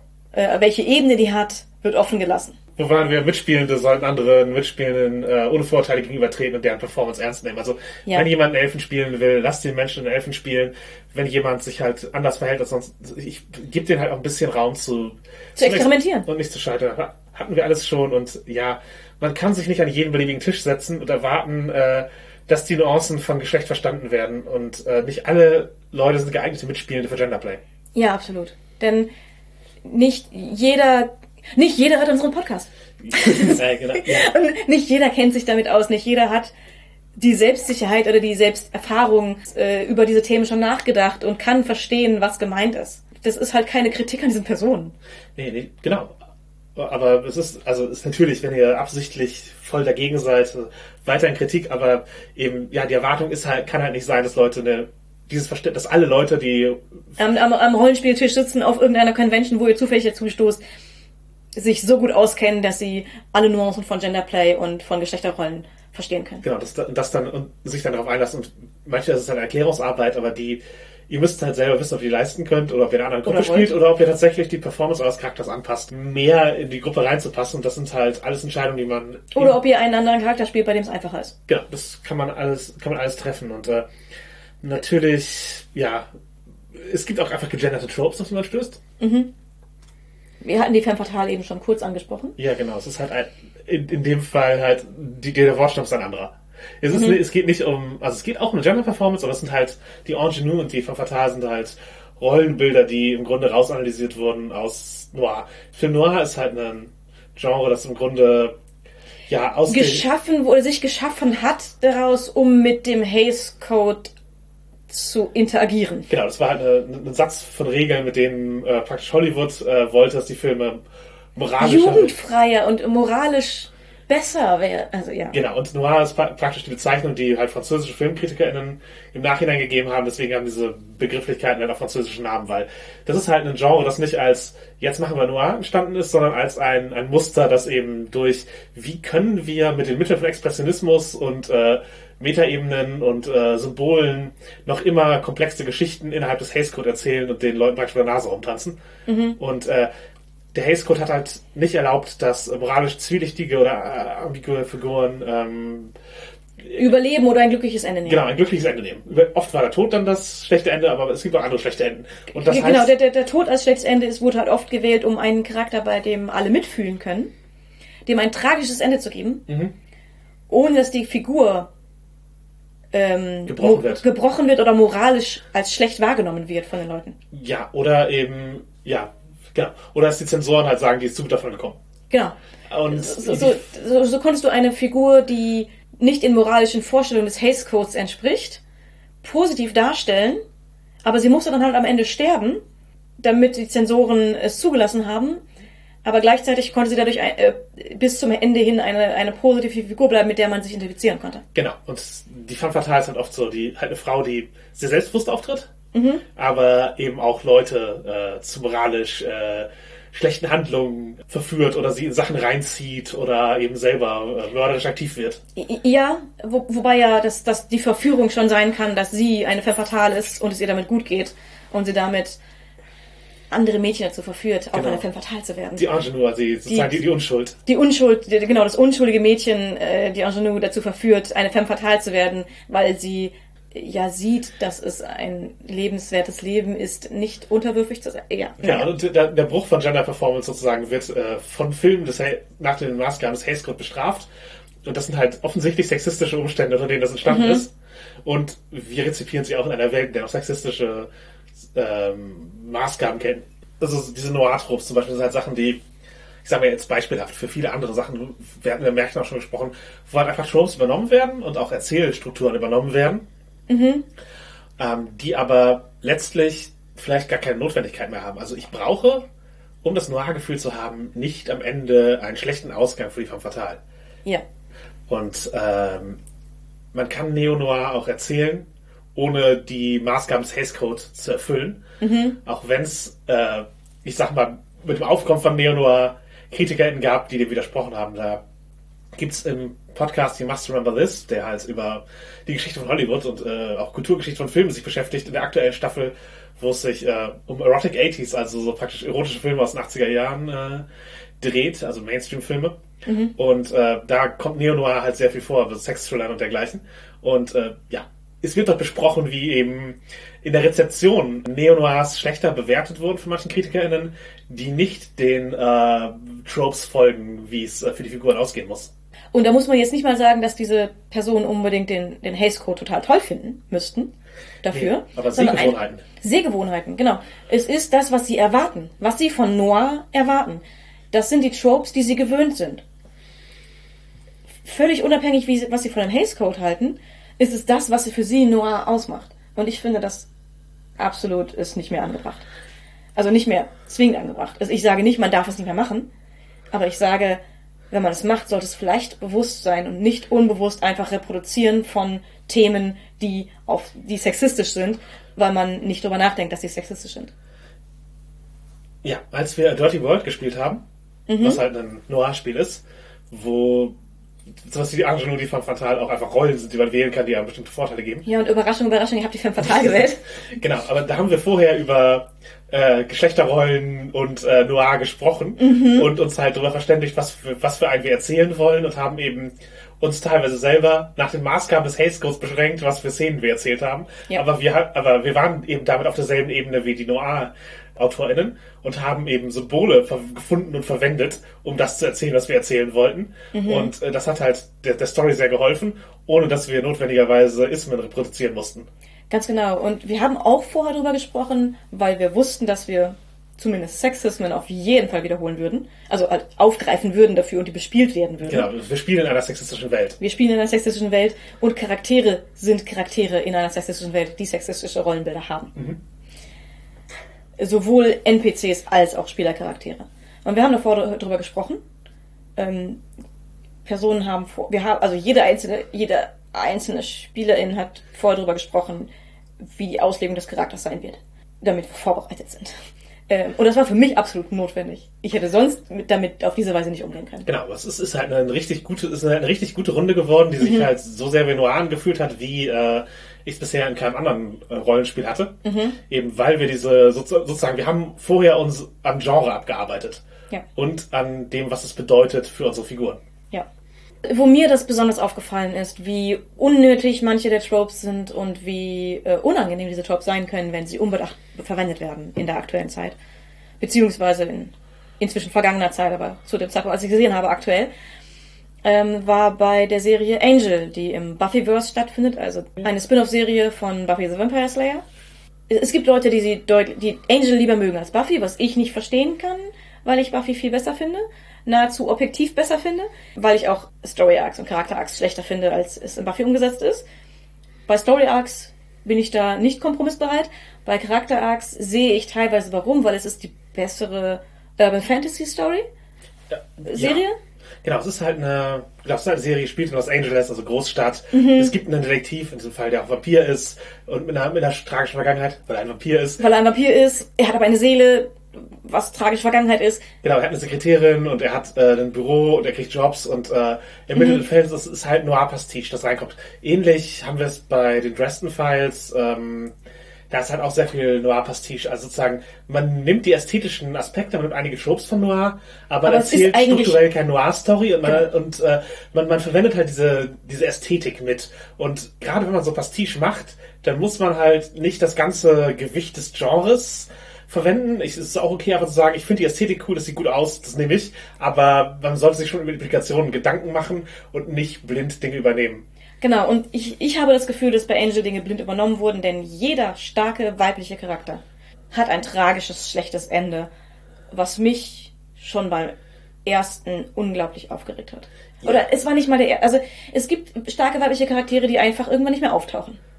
Davon gab es schon mehrere an dieser Stelle. Und dann hat ein Charakter, der, muss man einfach sagen, von der Ingenue durch die Femme Fatale wurde und dann ein tragisches Ende fand. Also absolut klassisch. Genau, Fred heißt die Figur, das ist halt die, die, die Stadt des Engagements und sie geht dann halt, sie macht halt eine Wandlung durch. Sie wird zur selbstbewussteren Person und irgendwann wird sie von Dämonen besessen und verliert sozusagen ihre, ihre Personenschaft und wird dann halt handelt als Klischee vom Fatal und dann stirbt sie. Genau. Und schon als der Körper sie übernimmt. Also sie wurde halt von der, ähm, das schüchterne Mädchen, das gerettet werden muss, dem die Welt gezeigt werden muss, das an die Hand genommen werden muss, um sich nicht äh, zu verstecken vor der Welt und so weiter. Diese, die wurde genommen, ihr wurde mehr Selbstbewusstsein gegeben dadurch, wie mit ihr umgegangen wird. Dadurch wurde sie aber zu sehr, sie kam, sie wurde zu selbstbewusst, weil sie halt in den, die Serie spielte in den 90er, Anfang 2000er. Vor- Ich glaube, Anfang 2000er spielt die Serie. Das heißt, es war eine 2000er Frau, die halt ihr Selbstbewusstsein aufgebaut hat. Das heißt, sie wurde zu einer selbstständigen Person, die eben nicht mehr die äh, Klischees der nur erfüllen konnte, weil sie, weil sie eine, einfach eine selbstbewusste Person wurde und eine, eine interessante, eigenständige Person wurde. Und sobald sie das war, wurde sie quasi getötet dadurch, dass äh, sie, also ihr, ihre Seele, ihr Charakter, alles war weg. Es war ausschließlich ihr Körper übrig, der verändert worden war. Und dann war ein Dämon die Femme fatale. Genau. Und das ist, ähm, ich, ich habe mich betrogen gefühlt von der Serie in diesem Moment. Um diese starke Person, die sich von dem schüchternen Mädchen zu einer selbstbewussten Frau verwandelt hat, dadurch, dass die Welt gut mit ihr umgegangen ist. Ja, das sind halt kein, ist halt keine angenehme Entwicklung und das äh, zeugt auch von Sexismus im Writing Room und sei er reflektiert, sei er unreflektiert. Sei es halt so, dass, ja, wir erzählen eine Noir-Geschichte und jetzt wäre das der Punkt im Arc, wo sie eben Oh, sieht mal, sie wird zu Femme fatale, was können wir damit machen? Genau, sie, sie, ist, sie ist unrettbar verloren und dann, ah, was machen wir Dämon draus? Keine Ahnung. dadurch, dass halt es mit jeder einzelnen starken Frauenpersönlichkeit in dieser Serie passiert, jede einzelne hat entweder ein tragisches Ende oder geht irgendwann raus, sobald sie eine starke Pers Persönlichkeit ist. Genau. Also an einem, an einem Punkt, wo eine starke persönlich Frau Persönlichkeit hat, verlässt sie entweder die Serie, also so kommt einfach nicht wieder vor, Ja. Oder sie hat ein tragisches Ende. Jede einzelne. Genau, und so kannst du halt eigentlich mit, äh, also es ist halt, ist halt Es ist sehr Noir. genau, genau, es ist, nach, was ist nachteilig, das heute so zu schreiben. Und es war auch, es war auch Anfang 2000 nachteilig, ja, das so zu schreiben. ja, das, heute im Gegensatz zu den 40er Jahren. Genau. Also, ähm, ja, natürlich, es, es hat sich viel verändert seit den, den frühen 2000ern, aber äh, genau, es, es ist eben etwas, was in einer langen Serienstruktur nicht gut funktioniert, Mhm. weil du, also diese Noir- Noir-Arcs sind halt keine, die auf Longform ausgelegt sind, sondern es Ja. sind welche, die eben in ja, Anderthalb Stunden, zwei Stunden Film. Genau, und äh, der Detektiv, der, das kommt, kommt ja durchaus vor, dass der halt weitergeht und dann wieder sein Ding macht und allerhöchstens seine Sekretärin bleibt da, aber es sind halt ikonische Figuren, die, Sich nicht verändern. genau, die sich verändern, nicht in dieser Weise verändern oder halt, der Detektiv sammelt halt immer nur mehr Trauma, aber es ist halt, äh, es ist halt nicht so, dass diese Figuren dieses klassisch schlechte Ende nehmen, weil man eben normalerweise drumherum schreibt, dass der, dass er halt eben er dann doch eben letztlich für das, für das Gute, äh, im Sinne des Hays Code eintritt. Ja, genau. Und die Personen, die äh, innerhalb von Noir-Geschichten diese tragischen Enden nehmen, sind eigentlich Charaktere, One-Off-Charaktere. Das sind Charaktere, die kommen einmal vor, machen ihre Veränderung durch oder sind so, wie sie sind, sind sympathisch auf irgendeine Weise, drücken Dinge aus über Sexualität, über Queerness, über Geschlechterrollen und so weiter Und nehmen dann ein tragisches Ende. und nehmen dann ein tragisches Ende. Aber in dieser Serienstruktur, als weibliche Zuschauerin hatte ich es ein, die wird eine Frau präsentiert, die ein, eine, ein gutes Role Model für dich ist. Oder die hier, äh, die, dieses, dieses tragische Mädchen, das ähm, gerettet werden muss, nimmt eine Entwicklung durch, die sie zu einer selbstständigen, eigenständigen Person macht, die interessant ist und für die du Empathie hast. Und dann hat sie ein tragisches Ende, weil fuck you. Genau, das, das ist ein So ist tragisches ja- Ende, weil wir erzählen immer Noir. Und das, aber musst du halt heute nicht mehr. Es gibt keinen Haze mehr, der dich zwingt, aber es gibt noch immer sexistische Menschen, Beispiel Joss Whedon, im Studiosystem die Leute, die anderen Leuten diese Rollenbilder aufdrängen. Und es ist gerade gerade als als Serie, wo wo als Spin-off-Serie von Buffy, wo mit diesen Rollenbildern viel gebrochen wird. Ähm, und wo die zwar teilweise auch aufgegriffen werden, weil es so in den Köpfen drin ist, obviously, aber wo halt mit Absicht viel damit gebrochen wird. Und dann ist es die Spin-off-Serie Angel, wo das auf so eine unangenehme Weise eingehalten wird. Das hat mich sehr rausgebracht, sag ich mal. Das hat mich sehr enttäuscht von der Serie tatsächlich. In, bei meinem ersten Sehen hat mich das sehr enttäuscht von der Serie. Ja, das ist halt eben, wenn du einen neuen Writing Room aufbaust und die Leute mitnimmst, die alle der Meinung sind. Und wenn deine Meinung halt eine ist, die vielleicht ein bisschen unsympathischer ist oder die äh, Frauenfigur nicht so hoch schätzt, dann kommt es halt zu diesem Punkt. Es ist, ich, ich möchte jetzt nicht unterstellen, woran es gelegen hat, aber ich glaube, dass es an der Nähe zu Noir lag. Ja, So, also dass, dass das auf jeden Fall, dass dieses Urban Fantasy, das, dieses Detektiv- Detektiv-Noir-Ding zum Teil mit daran schuld ist, dass äh, eben diese Tropes mit ausgewählt wurden. Ähm, ja. und, und, und unbedacht eventuell mit ausgewählt wurden. Genau, dass, dass man sich eben nicht gegen die Erwartungsgenres gewehrt hat. Genau. Und ja, wenn ihr- jetzt für euch, wenn ihr Noir schreibt oder Noir-Pastiche in eurem Rollenspiel verwendet oder ähnliches, Das geht auch ohne. genau, man, man kann sich auch Gedanken darüber machen, man muss, halt- der Haze Code hat für euch halt keine Auswirkungen mehr. Ihr werdet nicht geblacklistet, wenn ihr dagegen verstoßt. Das heißt, Ihr, ihr euch, müsst ja nicht ihr ins Pornokino, wenn ihr, eine, wenn ihr jetzt eine Geschichte schreibt, die dem Haze Code widerspricht. Ja. Äh, Und es kann sich Noir, Noir anfühlen, wenn man das nicht tut. ja. es, es sind halt, es kommt darauf an, wie ihr die Tropes und alles verwendet und darstellt und ja, äh, Entschuldigung für meinen Rant, aber das hat mich ähm, an, es, es war wirklich etwas, was mich Anfang 2000 als Teenager schon gestört hat an einer Serie, wodurch ich sie, ich glaube, ich habe sie beim ersten Schauen zu Ende geschaut, aber ich habe mich deutlich weniger an sie erinnert im Nachhinein und ich habe sie nicht tausendmal nochmal gesehen, wie ich das mit Buffy gemacht habe, weil sie, ich, sie mich enttäuscht hat. Ja, aber ich finde es auch relevant, halt einfach als Be beispielhaft dafür, was machst du mit einem Genre oder welchen Zeitumständen ist es entstanden und was kann ich ändern, finde ich halt Noir halt eben eins, was man, interessant. was man, was man interessant sprechen kann, weil es Ja. eben auch so gegendert ist.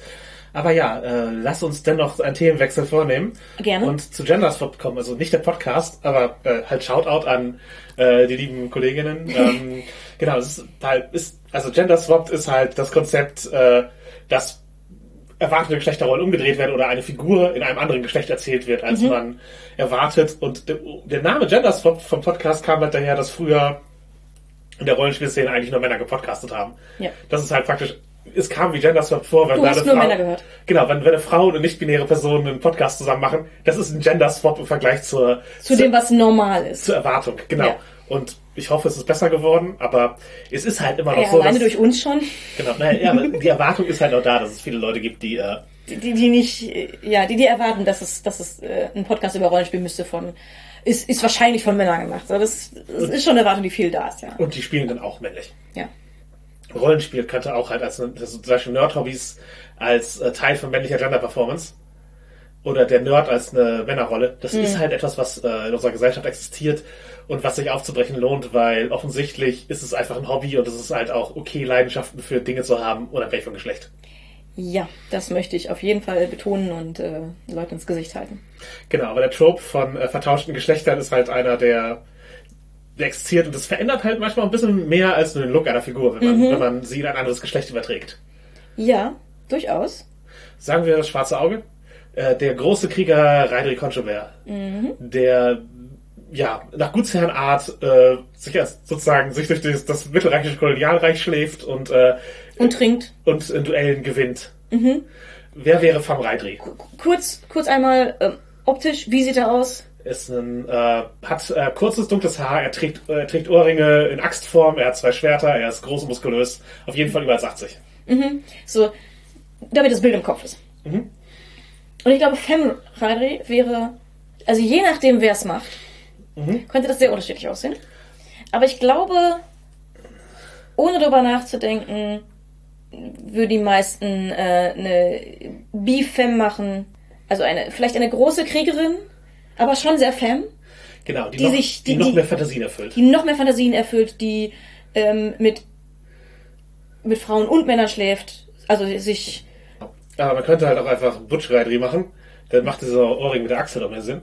Und äh, halt die mit dem großen Strap-on exakt dieselben Sachen macht, die Raidri auch sonst getan hätte. Ähm, ja. Äh, es ist halt immer, das ist die Frage, welches Bedürfnis habe ich damit? Ja. Welche Eigenschaft des Charakters möchte ich übernehmen und welche möchte ich bewusst verändern? Also, Mhm. das ist Femreiter ist halt natürlich so ein. Also jetzt, wo wir es gesagt haben, wird es beide Fantasien geben. Seien wir ehrlich. Ja, ja genau. Also, also das, das, das, ist- zwar eigentlich nicht die beste positive Figur, Nein. aber es ist natürlich, aber es ist natürlich eine, die sehr auf, ich sag mal, auch eine fast toxische Männlichkeit ausgelegt ist. Und Ja. ich würde hat mal auch mal äh, zubilligen, dass er den Roman auch ein bisschen parodistisch geschrieben hat, als Hel sozusagen als Heldengeschichte. Mhm. Das war halt also schon, schon sehr dieses, okay, er ist das Klischee. Er, er ist das Klischee und wir spielen jetzt damit. Genau. Und äh, das kann man natürlich auch brechen mit den, äh, ja, indem man so eine Figur gender swappt und sich überlegt, okay, was. Es, also es kann auch ein Analyseinstrument sein, zu überlegen, wie würde diese Figur als Frau funktionieren? Ginge das? Und weil da siehst du halt auch, wie viel von meiner Figur ist Gender Performance? Wie viel ist von meiner Figur ist durch ihr Geschlecht geprägt? Wenn du einfach überlegst, so, wird die als Frau funktionieren? Wird die nicht binär funktionieren? Was würde sich ändern? Ja. Ich habe tatsächlich sehr oft Charaktere, wo ich das Geschlecht als letztes äh, überlege. Kurz vor dem Namen. Manchmal habe ich schon vorher ein Gefühl dafür. Ja. Und manchmal ist es ein, ich, ich baue erstmal das, das Konzept und irgendwann dabei wird mir vielleicht klar, welches Geschlecht das ist. Vielleicht, manchmal steht es von vornherein fest. Ja, haben die dann schon eine bestehende Persönlichkeit oder entsteht die auch mit dem Geschlecht? Die entsteht, das entsteht alles so gleichzeitig. So, so, also ich, ich gucke mir quasi Werte an, die ich haben möchte, habe ein ganz grobes Bild von Persönlichkeit. Und dann wird das halt alles immer feingradiger. Und manchmal hat das, manchmal suche ich das Geschlecht am Ende aus, weil es sich mir nicht vorher klar wurde durch die Persönlichkeit. Und manchmal wurde es durch die Persönlichkeit für mich klarer. Oder ne, irgendwas hat es hat ausgelöst, wo ich mir denke, dass ich, ich möchte diese Person als dieses Geschlecht spielen. Und manchmal ist das eine bewusste Entscheidung ganz am Ende. Ja, ja, bei mir ist es halt, wenn ich ein Barbie-Spiel spiele, also im Sinne von ein Spiel, wo ich mir, wo ich durch die Wertegestaltung bereits Persönlichkeitscharakters festlege, dann kommt bei mir das Geschlecht vorher. Also ich überlege es mir bereits, bevor ich wirklich ans Bauen gehe, Ja. weil ich eben, also ich, ich, ich brauche halt schon eine, eine Perspektive des Charakters, auf, durch die ich auf diese Werte sehen kann, Ja. um, um sie zu gestalten. Wenn es halt ein Spiel ist, wo ich einfach ein Bild machen kann und Werte und am Ende Bau, setze ich einen Charakter drauf. Genau, am Ende setze ich einen Charakter drauf, weil ich baue erstmal ein Bild oder ich baue einen Kern von Werten und dann flansche ich halt ein bisschen Barbie-Elemente dran. Dann baue ich auch einfach mal ein Proof-of-Concept-Ding und, äh, Und entscheidest dann das, und, das Geschlecht. und, und entscheide dann das Geschlecht und äh, ja, momentan spiele ich halt oder baue ich halt auch viel mehr weibliche Charaktere. Mhm. Gut, ich habe letztens nicht binären Hasencharakter gebaut, ja. aber das sind äh, Genau, also das, das, ist halt, das ist halt eher die Ausnahme momentan, aber Mhm. das bedeutet halt eben wieder, wiederum auch nicht, dass ich mir über das Geschlecht der Charakter keine Gedanken mache, über dass ich da oben ein W eintrage. Ja, ja, also da, ich, ich denke, wir sind auch schon Personen, die sich da sehr viele Gedanken darüber machen, was das Geschlecht für diese, diesen Charakter jetzt bedeutet. Genau. Ich finde es halt immer ganz interessant, weil ich auch beim Barbie-Spiel ähm, oft am Anfang keine, mir keine Gedanken über das Geschlecht mache. Es ist mehr so ein, ich gucke mir mal Werte an, also was ich halt so, ich überlege, was ich für einen groben Typ spielen möchte. Ja. So, möchte ich eine kämpfende Person spielen oder eine, äh, möchte ich eine sehr religiöse Person spielen, möchte ich eine Person spielen, die, ne, welchen Fokus hat diese Person? Und manchmal weiß ich dann schon direkt, oh ja, diese Person möchte ich in diesem Geschlecht spielen oder halt auch nicht. Und dann, dann baue ich weiter aus und dann gucke ich mir die Werte an und was mir zusagt. Und dann kommt irgendwas dabei raus. Und, und wie gesagt, das Geschlecht kann an jeder Stelle davon mit reinploppen. Genau, Das sobald du relevant. dem, der Figur ein Geschlecht gibst, ist, gibt es auch einen Kontext vor und verändert, wie, wie sie wahrgenommen wird, weil, als Beispiel würde ich mal Ripley aus Alien nehmen. Ja. Das Alien-Drehbuch an sich hatte jetzt kein festes Geschlecht für die Figur Ripley. Was ich schon mal super interessant finde. Genau, also ich glaube, es wurde in den 70er Jahren geschrieben. Mhm. Das bedeutet, das Klischee wird sein, das ist eine männliche Figur erstmal. Der so, man geht erstmal davon aus, dass dem so ist. Aber sie waren offen, sie waren da offen und haben Männer und Frauen eingeladen. Genau, sie haben im Casting entschieden, Sigourney Weaver ist die Figur, mit der wir das hier füllen. Und dadurch hat sich Alien verändert. Ja. Also die, die Aussage des Films ist eine andere. Dadurch, dass es eben, dass es halt Ripley als Frau ist, die das alles erlebt und die gegen ein Monster, das äh, sehr penetratives Penismonster ist, weil es von HR Giga geschaffen wurde, äh, kämpft. Also das, man könnte, wenn, wenn halt ein Mann dagegen kämpft, diese Penetrationsangst, das kann man halt sehr auf eine homophobe Ebene ziehen. Halt nicht mal notwendigerweise bewusst, aber das wäre, das wäre eine Interpretation, die sich dadurch öffnen würde. Während wenn eine Frau dagegen kämpft in so einer, ich sag mal, äh, Tru äh, Weltraumtrucker äh, aus der aus unserer Welt wahrgenommenen Männerdomäne, das ist, ist, ist das eine ist das halt eine andere Art von Geschichte, die erzählt wird, auch wenn im Drehbuch keine einzige Zeile angepasst worden wäre. Einfach dadurch, dass, dadurch, dass man das Casting der Figur verändert, verändert man die Aussage der Geschichte. Ja, ja, absolut. Und dadurch, dass sie auch eine der wenigen Frauen in, der, in den Geschichten ist. Also es ist ja offensichtlich eine Männerdomäne, weil viel mehr Männer Frau, vorkommen als Frauen. Ja, ja, das, das zeigt man eben, genau, durch, durch das Casting wird auch gezeigt, was, die, was die Geschlechterrollen dieser Welt sind. Genau, also es ist eine Männerdomäne, auch in der Welt, nicht nur in unserer. Ja. Und das macht das Ganze eben, dass wir es auch aus dieser Perspektive wahrnehmen. Wenn da jetzt überwiegend Frauen gewesen wären, würde, hätte man das vielleicht anders gesehen. Aber Ja. auch dann hätte es noch Aussage gehabt über das Penismonster. Genau. Ähm, und, wir aber haben, und wir haben in Aliens 2, also Aliens, also Alien 2 haben wir ja auch mit Vasquez eben eine Frau, die in diesem Militär, äh, in dieser Militäreinheit mitläuft. Und auch da wird sie als eine Ausnahme ges- dargestellt. ganz genau, das heißt, wir haben ein Konzept von, das ist eine Männerwelt. Ja, oder es zumindest ist es eine kapitalistische Welt, in der sich die Geschlechterrollen nicht, äh, Nicht allzu stark. weiterentwickelt haben. Wir können uns da sehr einfühlen, weil es ähnlich ist wie in unserer Welt. So, bla. Wir können die Vorurteile, die wir haben, übertragen. Und dann hast du eben diese starke Frau in dieser Welt, die dort offensichtlich gut zurechtkommt, sehr integriert ist und gleichzeitig trotzdem Angst vor dem Penismonster. Ja. Und äh, wir sehen halt auch, dass halt Vasquez eben Hypermaskulinität performen muss, Mhm. um, äh, Um aufgenommen zu werden. um aufgenommen zu werden, während Ripley das halt nicht auf dieser Weise tun muss. Ja. Ähm, weil sie halt auch in unterschiedlichen Punkten stehen. Genau, genau. Und es ist, ähm, dadurch, dadurch macht der Film, ich, ich finde, der Film ist interessanter geworden, dadurch, dass, dass, dass eine äh, Frau die Hauptrolle spielt. Ja. Ähm, aber man sieht einfach, wie viel sich ändert an der Aussage des Films, ohne dass sich im Inhalt irgendwas geändert hat. Nur dadurch, was für ein Geschlecht die Person hat. Äh, Also äh, jede einzelne Person hat. Mhm. Genau, und wiederum Analyseinstrument, äh, Gender Swap und äh, ja, wenn im Cosplay und im Fanfiction-Rollenspiel, da ist es halt auch so, dass man manchmal Figuren auf das eigene Geschlecht anpasst oder auf das gewünschte Geschlecht, um sie zu spielen. Also, und ich finde es prinzipiell cool, wenn man also sich identifiziert mit der Figur und sie sich halt auf diese Weise, Zu eigen macht. ja, genau. Also du kannst halt, wenn du dich mit einer Figur sehr, sehr identifizierst, kannst du halt einerseits versuchen, den, den, bei, den Gender Swap zu spielen. Das heißt, du versuchst dich möglichst nah an der Person, also wenn du die, ähm, wenn du die darstellen möchtest, kannst du einerseits versuchen, das Gender darzustellen, in dem sie normalerweise dargestellt wird. Mhm. Oder du kannst halt sie, die Figur, auf dich anpassen.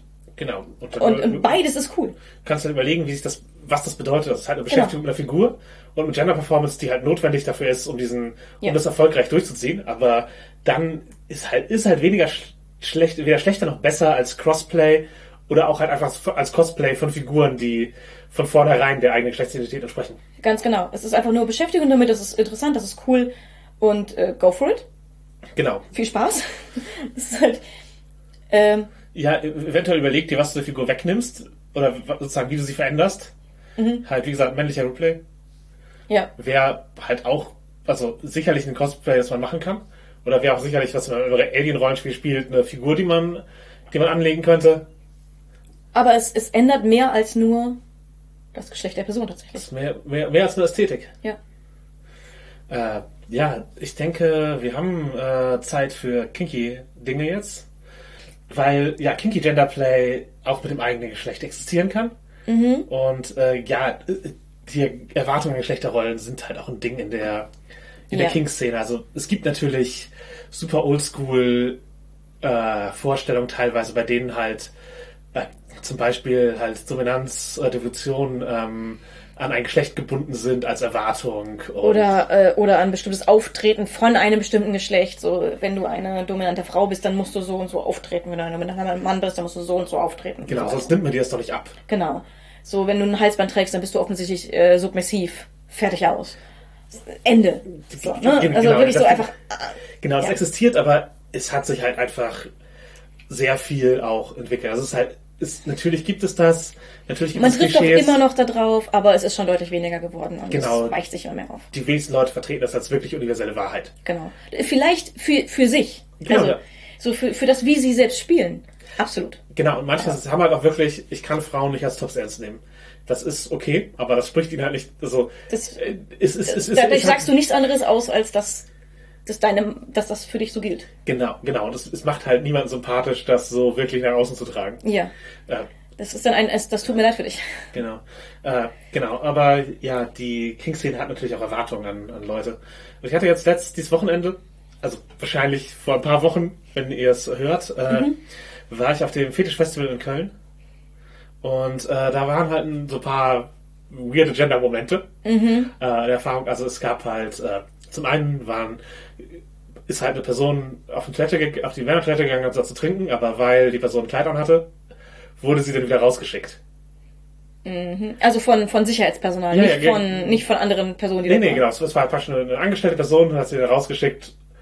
Und das finde ich halt weird, dass Ja. man auf, auf einem, ähm, ja, halt auf, auf einer King-Messe Leute in den, halt da, das Sicherheitspersonal offenbar gebrieft wurde, da eine, halt irgendwie eine binäre Zuordnung zu treffen, wer welche Toilette benutzen kann, während halt offensichtlich queere Menschen auf diesem Festival willkommen waren und äh, Crossdressing gelebt wurde und äh, auch Ja. obviously auch nicht-binäre Menschen da rumgelaufen sind. Ja, ja, genau. Also es ist, so- ich, ich war nicht dort, aber, aber alleine die Vorstellung, dass auf einem Event, wo halt sowas offen gelebt wird, jemand entscheidet, also da Sicherheitspersonal steht, das, das entscheiden möchte, oder halt dem gesagt wurde zu entscheiden, weiß man ja nicht, von wem es ausgeht. Ja, das, also, es, es, es, es, war, schon eine Weisung. Wo, wo, das ergibt doch gar keinen Sinn, denn woher willst du wissen? Also Ja, wir sind, ja, w- wem, wer maßt sich da an, das zu für die Person zu entscheiden? ja, wir sind hier jetzt damit auch ein bisschen wieder in, das, in die Turf-Welt äh, reingelaufen, weil äh, es ist halt äh, hier äh, das Checken von Geschlechtern auf Toiletten ist halt ein altes Thema, das halt von äh, vielen Transfeindinnen gefördert wird.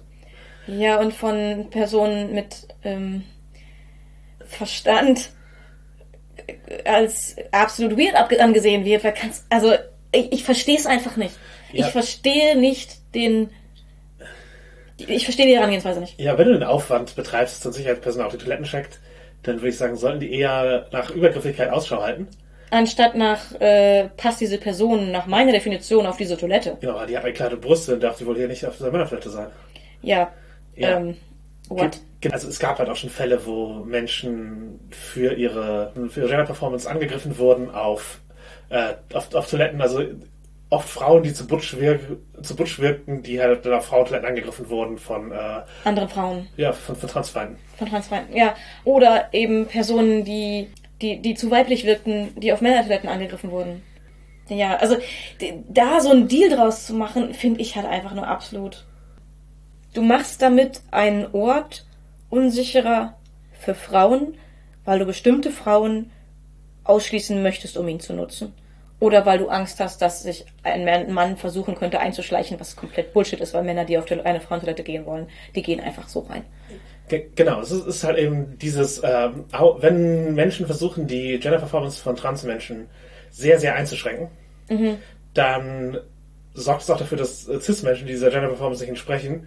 genauso Äh, ausgeschlossen werden. Und, genau. und es, ist, es ist für mich einfach ein, wenn du okay damit bist, andere CIS-Personen ähm, anzugreifen, weil du befürchtest, dass es eine Transperson sein könnte, nur weil sie diese Person nicht die Körperform und das Auftreten hat, dass du gern, dass du erwar dass du entscheidest, wie eine CIS-Person auszusehen hat. Was ist vom Geier ist falsch mit dir?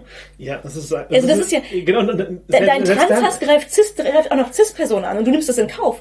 Was ist falsch mit dir? Ja, und der Transhass selber ist halt auch schon, es ist halt nicht so, Ja. ist, es, ist es nicht nur schlimm, weil es Cis-Personen betrifft. Ganz genau. Es, ich ich bringe das mit Cis-Personen halt hier als Beispiel für, das, es, hat, es hat auch gesamtgesellschaftliche Auswirkungen, wenn du eine einzelne Gruppe diskriminierst. Ja. Und du, und, und das ist, es, ist, es wird halt nicht aufhören, damit Transmenschen auszuschließen, Auszuschließen, sondern genau. du, du, du schaffst, man schafft halt Präzedenz dafür, insgesamt Gender Performance äh, zu bewerten und daraus gesellschaftliche Konsequenzen für diese Person zu ziehen. Der, der, die folgenden Schritte sind ja einfach nur, dass nur noch Frauen mit Make-up in Kleid mit langen Haaren und großen Brüsten die Toilette benutzen dürfen. Das ist, das, das ist der Schluss der Geschichte. Vielleicht unterwürfig am besten auch noch. Ja. Äh, und das ist halt einfach so ein, ich verstehe es nicht. Ich verstehe es absolut nicht. Ähm, die Gender Performance zu, zu bewerten auf Toiletten ist für mich einfach absolut. Ja, vor allen Dingen, es ist, es ist, ich Und erst recht auf einer King-Messe. Ja, ja, ich finde binäre Toiletten sowieso einfach un unnötig. ja, ich auch. Also, weil die Welt halt nicht binär ist. Aber Ganz genau. genau. Aber ja, die, die Messe, Einzelkabinen for the win. Genau, äh, die, die Messe war ganz äh, entspannt soweit. Äh, aber abends bei der Party hatte ich auch noch ein Erlebnis, dass an der Tür ich bin halt reingegangen, also die Party hatte halt so als Motto ausgegeben oder als, als Kleiderordnung, wir wollen gerne, dass die Kleidung äh, Lackleder oder Latex enthält. Und das war, was die Kleidung, die sie ausgegeben haben. Eigentlich wollten sie, wir wollen hauptsächlich Lackleder oder Latex, wir sind eine klassische Aber das haben sie nicht gesagt. Genau, das haben Sie haben gesagt, die Kleidung soll es enthalten und macht euch schick. Genau, und das, das, sie haben halt sozusagen, ihr Erwartungsmanagement war nicht gut. Und dann ist man halt, sind wir halt da reingegangen und ich hatte halt äh, im Grunde Sekretärinnenmäßiges Outfit an mit einem Halsband. Es war halt, hat einfach, es, es viel, viel Stoff. Und neben mir ist eine Person, Denn dein Halsband und die Schuhe waren, waren Kunstleder.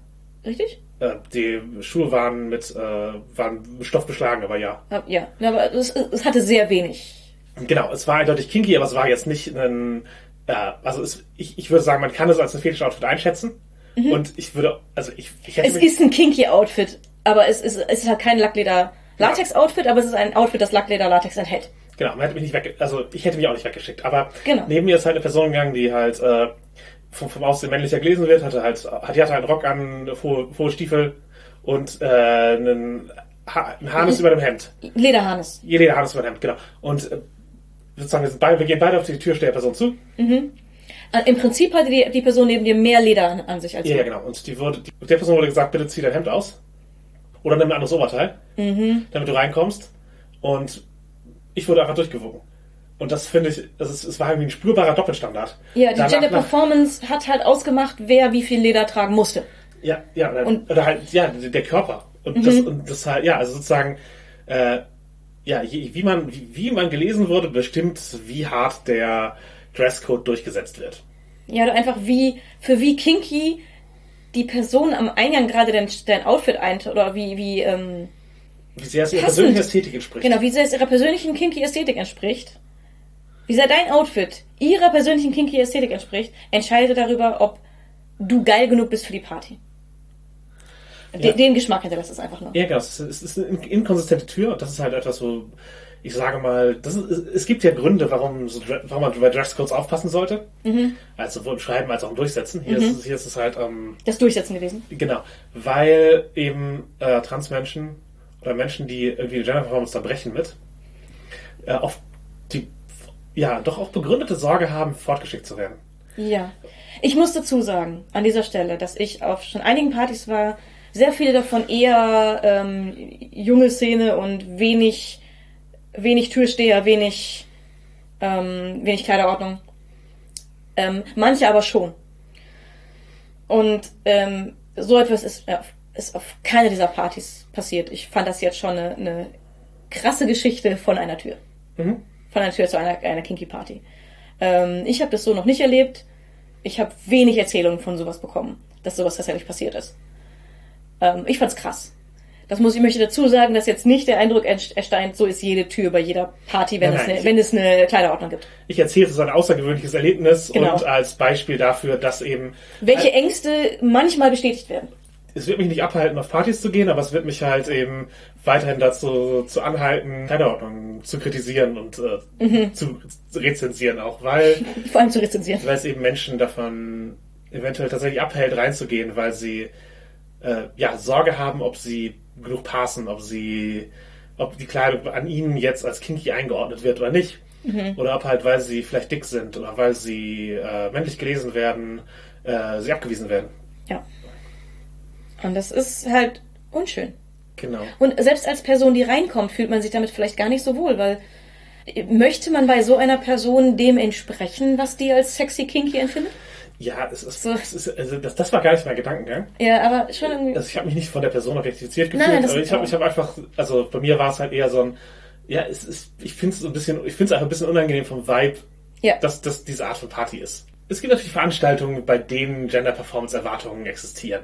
Ja, also aus, aus, der- sozusagen aus der Natur der Veranstaltung heraus. Ganz genau. Und wo das auch offen kommuniziert wird. Genau, sagen wir so nach der O. Mhm. Die halt eben die Ästhetik von Feiern aus der Geschichte der O aufgreift, wo eben gegenderte Rollen ein Ding sind, wo, Wo auch natürlich entsprechende Kleidung ein Ding ist, entsprechendes Auftreten ein Ding ist. Genau, und da kann Gender Performance halt einfach eine große Rolle spielen. Mhm. Ähm, du kannst das alles brechen und auch geschlechtsneutral aufbauen und all das, aber das ist halt ein bewusster Bruch mit dem Vorbild. Mhm. Aber für eine, für eine gewisse Ästhetik gibt es da halt eben schon dann ähm, klarere Rollenverteilungen, die man einfach für diese für dieses Partykonzept äh, mitnimmt. Ja. Und es ist natürlich, zum Beispiel, die- deine Konsententscheidung ist, ob du zu dieser Party gehst oder nicht. Ja. Also du wirst halt, du gibst praktisch ein Konsent innerhalb dieser Rolle, nichts zu bewegen und danach bewertet zu werden, wenn du auf eine Party mit diesem Konzept gibst, dass dieses Konzept klar kommu- kommuniziert. Ganz genau. Denn, denn äh, es ist ja klar kommuniziert. Es ist, du kann, äh, also das, was, was bei solchen Türstehdingen halt erschreckend ist, ist, wenn es vorher nicht klar kommuniziert ist, vor allem. G genau, Wenn wenn, du wenn, nicht- wenn, du, wenn es eine Unsicherheit lässt. Wenn es eine Unsicherheit lässt, ob du reinkommst an dem Abend oder nicht. Genau. So, und wenn es halt klar kommuniziert ist, wenn du ganz genau weißt, das muss ich erfüllen, um da hinzugehen, wenn du das nicht erfüllen kannst oder willst, dann gehst du halt nicht hin. Genau. Wenn du es nicht, wenn du es gerne erfüllen würdest und nicht kannst, ist es scheiße. Genau. Aber das ist dann auch in dem Sinne nicht die Schuld der Party, die das klar kommuniziert. Ja, also es kann natürlich, also auch da, man kann natürlich au sehr ausschließende äh, Partykonzepte gestalten und das, das ist nicht immer etwas, was man kritiklos hinnehmen muss, aber jetzt ganz, aber halt so sowas, das eben mit einer Ästhetik spielt, mit einem klaren Vorbild, mit einer klaren Kleiderordnung, das darf man sicherlich machen und das erfüllt eine Nische und das erfüllt auch Bedürfnisse. Und wie gesagt, der Konsent ist halt, dass man hingeht und sich da, damit spielt oder halt nicht. Das ist halt nicht, ist nicht die einzige Möglichkeit, die du je in deinem Leben haben wirst. Ja. Weil es gibt, also ich bin, ich, wenn es halt einen Laden gibt, der nur äh, super gegenderte äh, Partys macht und davon leben kann, auch gut. Aber ich bin mir sicher, dass die, die Szene dieser Stadt dann so groß sein wird, Dass, dass es auch, dass es auch sehr viele andere Läden gibt mit anderen Partys. genau, dass das mal noch ein, sozusagen dass ein, ein zweites Konzept daneben existieren könnte und sollte. Ja. Ähm, genau, und äh, ja, eben dadurch, dass es nicht das Einzige ist, was existiert, sehe ich das auch erstmal als, als unproblematisch in seiner Existenz. Äh, ob, das, ob mich das persönlich anspricht, ist halt immer noch eine Entscheidung. Also ich, ich finde die Geschichte O halt jetzt nicht so spannend als Setting, als dass ich hingehen würde. Ich finde es extrem unspannend, das Setting. Ja. ist, äh, ähm, also be be- bestimmt ein interessantes Setting, prinzipiell, aber nicht für mich. Genau. So. Wo man halt äh, so auf queeres Dinge stolpert, in einem ähnlichen Konzept würde ich sagen, sind halt äh, Closed Female Naked Male oder Closed Male Naked Female ähm, Partys. Also wo praktisch eine Geschlechterrolle mitgenannt wird Ja. und eben, dass auch durch Bekleidung und sowas deutlich gemacht wird. Ähm, das kannst du halt einfach transinklusiv formulieren. Ja. Im Sinne von, wir wollen halt, äh, ja, also äh, das ist halt etwas, So, sobald du offen Transpersonen einlädst, ist es klar, dass das ähm, inkludiert die, ist. genau, dass die Erwartungshaltung nicht ist, äh, Naked Female bedeutet, ich sehe keine Penisse. Genau. Das, äh, Und Naked Male bedeutet, ich sehe nur Penisse. genau, das, das, das, das, genau, das, das sind halt äh, Formulierungen, die man rausnehmen kann. Und ähm, das ist halt etwas, wo viel Unklarheit mitschwingt, auch im Sinne von bedeutet Naked Male, dass es ein Bottom ist, oder kann auch der Top nackt sein. Und in, klassischerweise bedeuten diese Dinge halt, dass die Person, die nackt ist, auch unten spielt. Ja, Und eigentlich auch devot ist. Also klassischerweise sind dieses Konzepte, wo, wo Machtgefälle betont wird. wo Machtgefälle durch Kleidung und nicht, nicht Vorhandensein von Kleidung betont wird. Ja. Und wo Gender auch eine Rolle spielt. Genau. Seien wir ehrlich. Genau, und das ist halt, ja, und das ist halt diese, es schafft halt eine Erwartung an Gender Performance, eben indem es eine Kleiderordnung für ein Geschlecht festlegt. Ja. Eigentlich, ja. Äh, Es, es gibt eine Gender Performance, die innerhalb dieser, äh, dieser Party erwartet wird. Ja. Und die kannst du brechen, aber ist es halt die Frage, wie, also wie sehr bin ich ein Arschloch, wenn ich auf diese Party gehe und absichtlich das breche? Also störe ich damit einfach das Konzept der anderen und bin Mhm, bin ich dann das Problem? Genau, ja, ist, ist, ist, ist, das, ist die Bereicherung für mein Spiel wirklich so groß und muss das sein, dass ich eben die Erwartungshaltung breche, indem ich als nackter Top auftrete? Und das muss man halt für sich selber beantworten. Aber prinzipiell bin ich halt auch dafür, dass wenn ich zur Party gehe, Das prinzipielle Konzept sollte man vielleicht annehmen. genau, ich nehme die Prämisse an und äh, lasse es halt. Und ähm, es gibt auch bessere Formulierungen als hier Closed Female Naked Male. Man kann halt One Closed, One Naked nehmen. Wenn man denn offen sein möchte. Genau, wenn man dann auch. Natürlich, aber das ist halt eine, damit durchmischt man das, damit erlaubt man mehr Genau. Reichweite. Man könnte halt auch äh, halt äh, clo Close Top Naked Bottom machen, um deutlich zu machen, ich erwarte ein Machtgefälle. Also es ist halt ein, das ist halt eine Frage, ist halt wieder, also mein Punkt ist halt auch Präzision der Sprache und dann natürlich auch Präzision der Erklärung danach. Also ich meine, der Titel der, der, der, der Titel der Party muss nicht alle Erklärungen enthalten. Nein. So. Aber mit dem Titel der Party kann man eben schon, äh, wird schon viel aussortiert oft. Und man muss auch sagen, oft mit Absicht. Und wenn es nicht Absicht ist, muss man drüber nachdenken, wie man es formuliert. Ja. Wenn man Leute eigentlich nicht ausschließen möchte oder feststellt, hm, eigentlich schließe ich Dinge gar nicht aus, die ich eigentlich ausschließen möchte, muss ich vielleicht an der Formulierung arbeiten, selbst wenn es eine etablierte Formulierung ist. Genau. Und äh, ja, ich sag mal, die Teilnehmer so einer Party, der Wunsch auf Genderplay, äh, halt auch in so einem Rahmen, es, sa- es sa- sagt jetzt nichts über eine moralische Einstellung aus. Ganz sind halt, das sind halt nicht notwendigerweise Sexisten, die da hingehen. Ja, richtig. Sie nehmen vielleicht einen Sexismus, der in dem Aufbau dieser Party und in dieser Machtgefälle zeigen, dieses Machtgefälles auf diese Weise mitschwingt. Das nehmen sie mit für ihr Spiel, aber das heißt nicht, dass sie außerhalb des Spiels Sexisten sind. Gen genau, genau, genau. Und äh, ich glaube, man sollte die Wichtigkeit von Geschlecht für das Spiel äh, ausdrücken. Das hilft einfach dem Verständnis. Also wenn man halt drumherum redet, dann ist, es macht das Partykonzept unklarer. Halt ein- also einfach sagen, es ist eine Femdom-Party, wo wir Male-Subs wollen, die sind nackt. Das ist halt eine, das ist halt eine andere Erwartung, weil äh, oder ist es halt eine Femdom-Party, wir wollen, die Sub, dass die Subs nackt sind, dann können halt auch Femdoms mit Frauen spielen, da hingehen. Ja. Klare Kommunikation und klare Angaben in der Beschreibung der Party und in dem, was ähm, gewünscht ist, sag ich mal, Ja. ist da super wichtig. Genau, und ja klar, ich würde auch sagen, dass halt äh, im Zweifel geht es um das im Kontext der Party verformte Geschlecht, und nicht, nicht, nicht notwendigerweise der Rest des Lebens. Also ich würde jetzt sagen, wenn eine Person halt eben sehr butch auftritt und sagt, ich gehe, ich nutze, ich, ich, ich bin halt closed male hier und das ist naked female für diese Party. Schl- Also senkt das wirklich dein, dein Genuss an der Party, dass diese Personen vielleicht nicht binär sind oder äh, eine Butch-Lesbe und eine Femme-Lesbe. Und ich würde sagen, prinzipiell nein. Es gibt bestimmt Leute, die sich anstellen.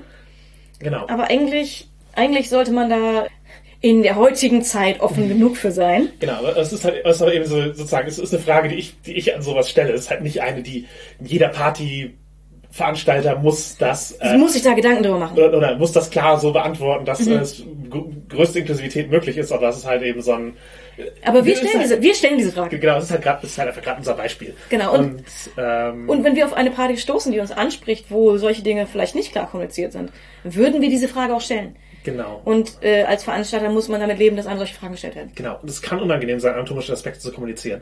Ja. Also wenn du reinschreibst, ich möchte auf dieser Party keinen nackten Penis sehen, Mhm. das kann transfeindlich rüberkommen, in manchen Kontexten. Ja, Genau. Und es kann auch in der Auswirkung transfeindlich sein, Mhm. je nachdem, welche Argumentation da halt folgt. Es, ich, wir müssen ja dazu sagen, hier geht es um sexuelle Kontexte, Und- und es um geht- sexualisierte Kontexte. Genau, und es geht um Themenpartys, die speziell ein, ein, eine Art von Genderplay ermöglichen, sozusagen. Ge- Genau. Und in einem solchen Kontext ist es nochmal was ganz anderes zu sagen, ich möchte keinen Penis sehen, Als, das, das, als im ganzen Leben. genau, oder das, das hier ist die queere Flinter, äh, Party und wir möchten keine Person mit Penis sehen. Genau, das, Das ist halt so ein bisschen ganz so, andere dann Aussage. habt ihr vielleicht einen anderen Namen genommen, das ist sozusagen, dann kommuniziert euer Name auch was Falsches. Genau. Und, ja, Eben, äh, kurz zur Erklärung für Leute, die nicht wissen, was Flinter heißt. Das, kannst du mal kurz die, äh, was ist das Akronym kurz durchgehen? äh, Female, Lesbian, Intersex, Non-Binary, Trans, äh, Agender. Ja. So, wenn du da sagst, keine Person mit Penis, dann äh, schließt du offensichtlich einen Großteil der Leute, die du eigentlich mit deinem Namen einschließt, wieder aus. Ich meine, wenn du auf so einer Party sagst, äh, wenn du auf einer Flinterveranstaltung sagst, ich möchte keinen Penis sehen, das ist in den meisten Fällen gar kein Thema, weil die Leute, weil das, das oft keine Veranstaltungen sind, wo man seine Geschlechtsteile auspackt. Ja, aber ich meine jetzt als, speziell als King Party. Ja, als King Party, als Flinter King Party, wäre das eine andere Aussage. Genau, und das ist eben auch eine andere, auch eine andere Qualität von Aussage, weil der Raum, der geschaffen werden soll, eine andere Funktion hat als Closed Female Naked Male. Ja.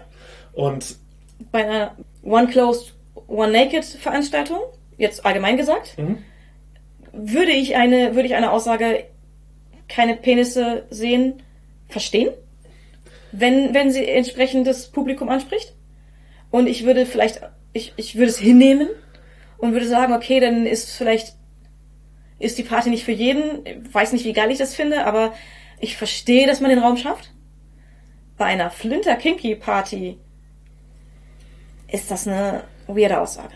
ja, ich finde es auch bei lesbischen Kinky Party schon eine weirde Aussage.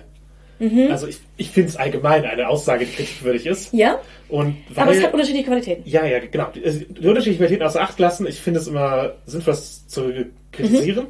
Ähm, weil ich glaube, dass eben die Argumentation, die eins zu eins der von Transfeindinnen folgt, Ja. sowas wie halt äh, Penisse in Räumen sorgen dafür, dass diese gewaltsamer sind, Mhm. Das ist halt, das ist halt Blödsinn. Genau. Wenn du, du hörst diese Argumentation im Kontext einer King Party und der Begründung, warum es ein Safe Space ist, und dann hörst du sie, sagen wir im Beispiel auf, auf unser Beispiel auf Toiletten bezogen, halt was anderes auf, auf, auf Schwimmbäder bezogen. Ja. Und du hast sie halt im anderen Kontext gehört, angenommen, akzeptiert. Und dadurch ist jetzt sozusagen in der, in der Auswirkung hat sie einfach. Äh, Mehr Gewicht gewonnen für andere Argumentationen. Und das ist absolut shitty. Genau, das, das, das ist eine schädliche Auswirkung. Deswegen sehe ich es halt auch, Als wenn ich, mhm. ich persönlich bin, muss halt auch nicht auf Partys nackte Penisse sehen in Wirklichkeit. Das ist mir, das ist, da, da lege ich keinen, lege ich keinen gesteigerten Wert drauf. Ich gehe, wenn penetrativer Sex stattfindet, bei King-Partys auch gerne mal aus dem Raum oder wende mich ab. Oder man freut sich, wenn dafür extra Räume geschaffen sind, wo man nicht hingehen muss.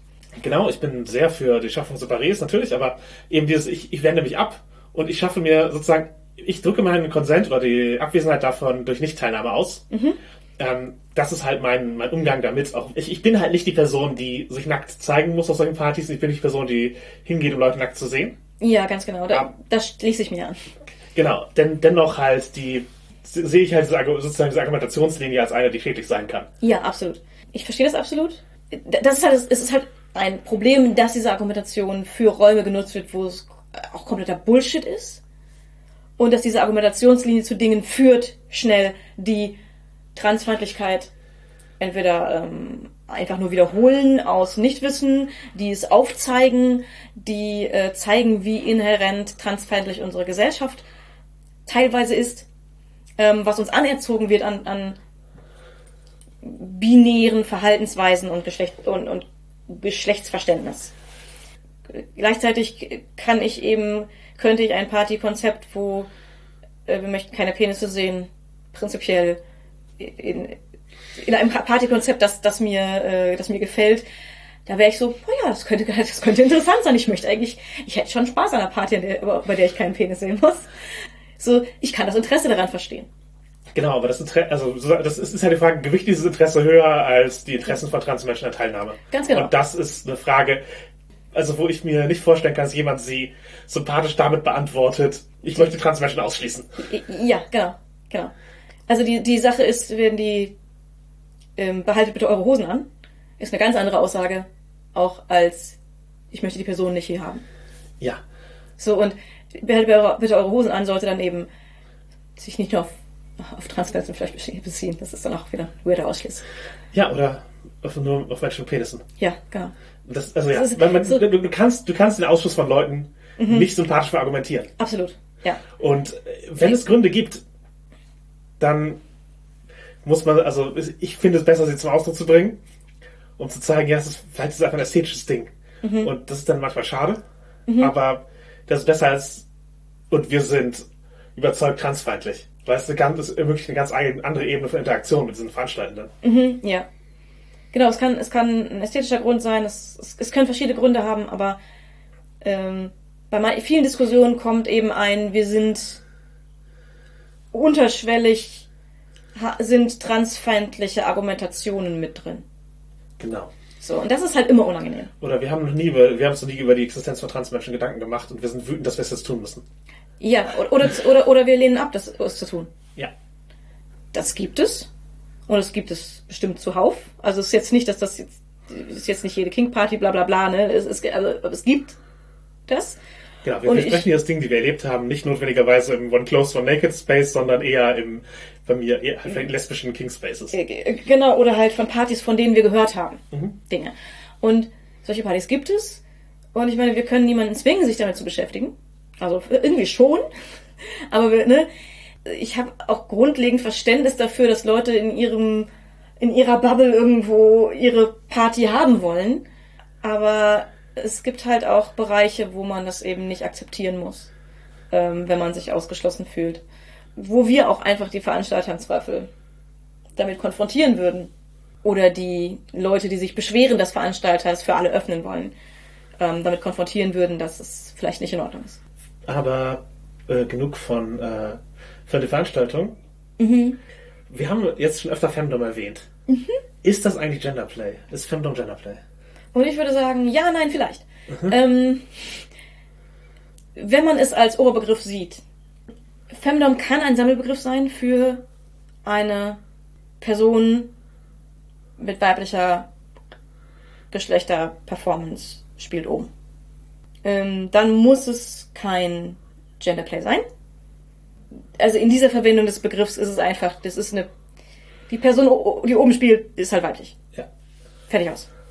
Das kann, das kann die gesamte Bedeutung des Begriffs sein.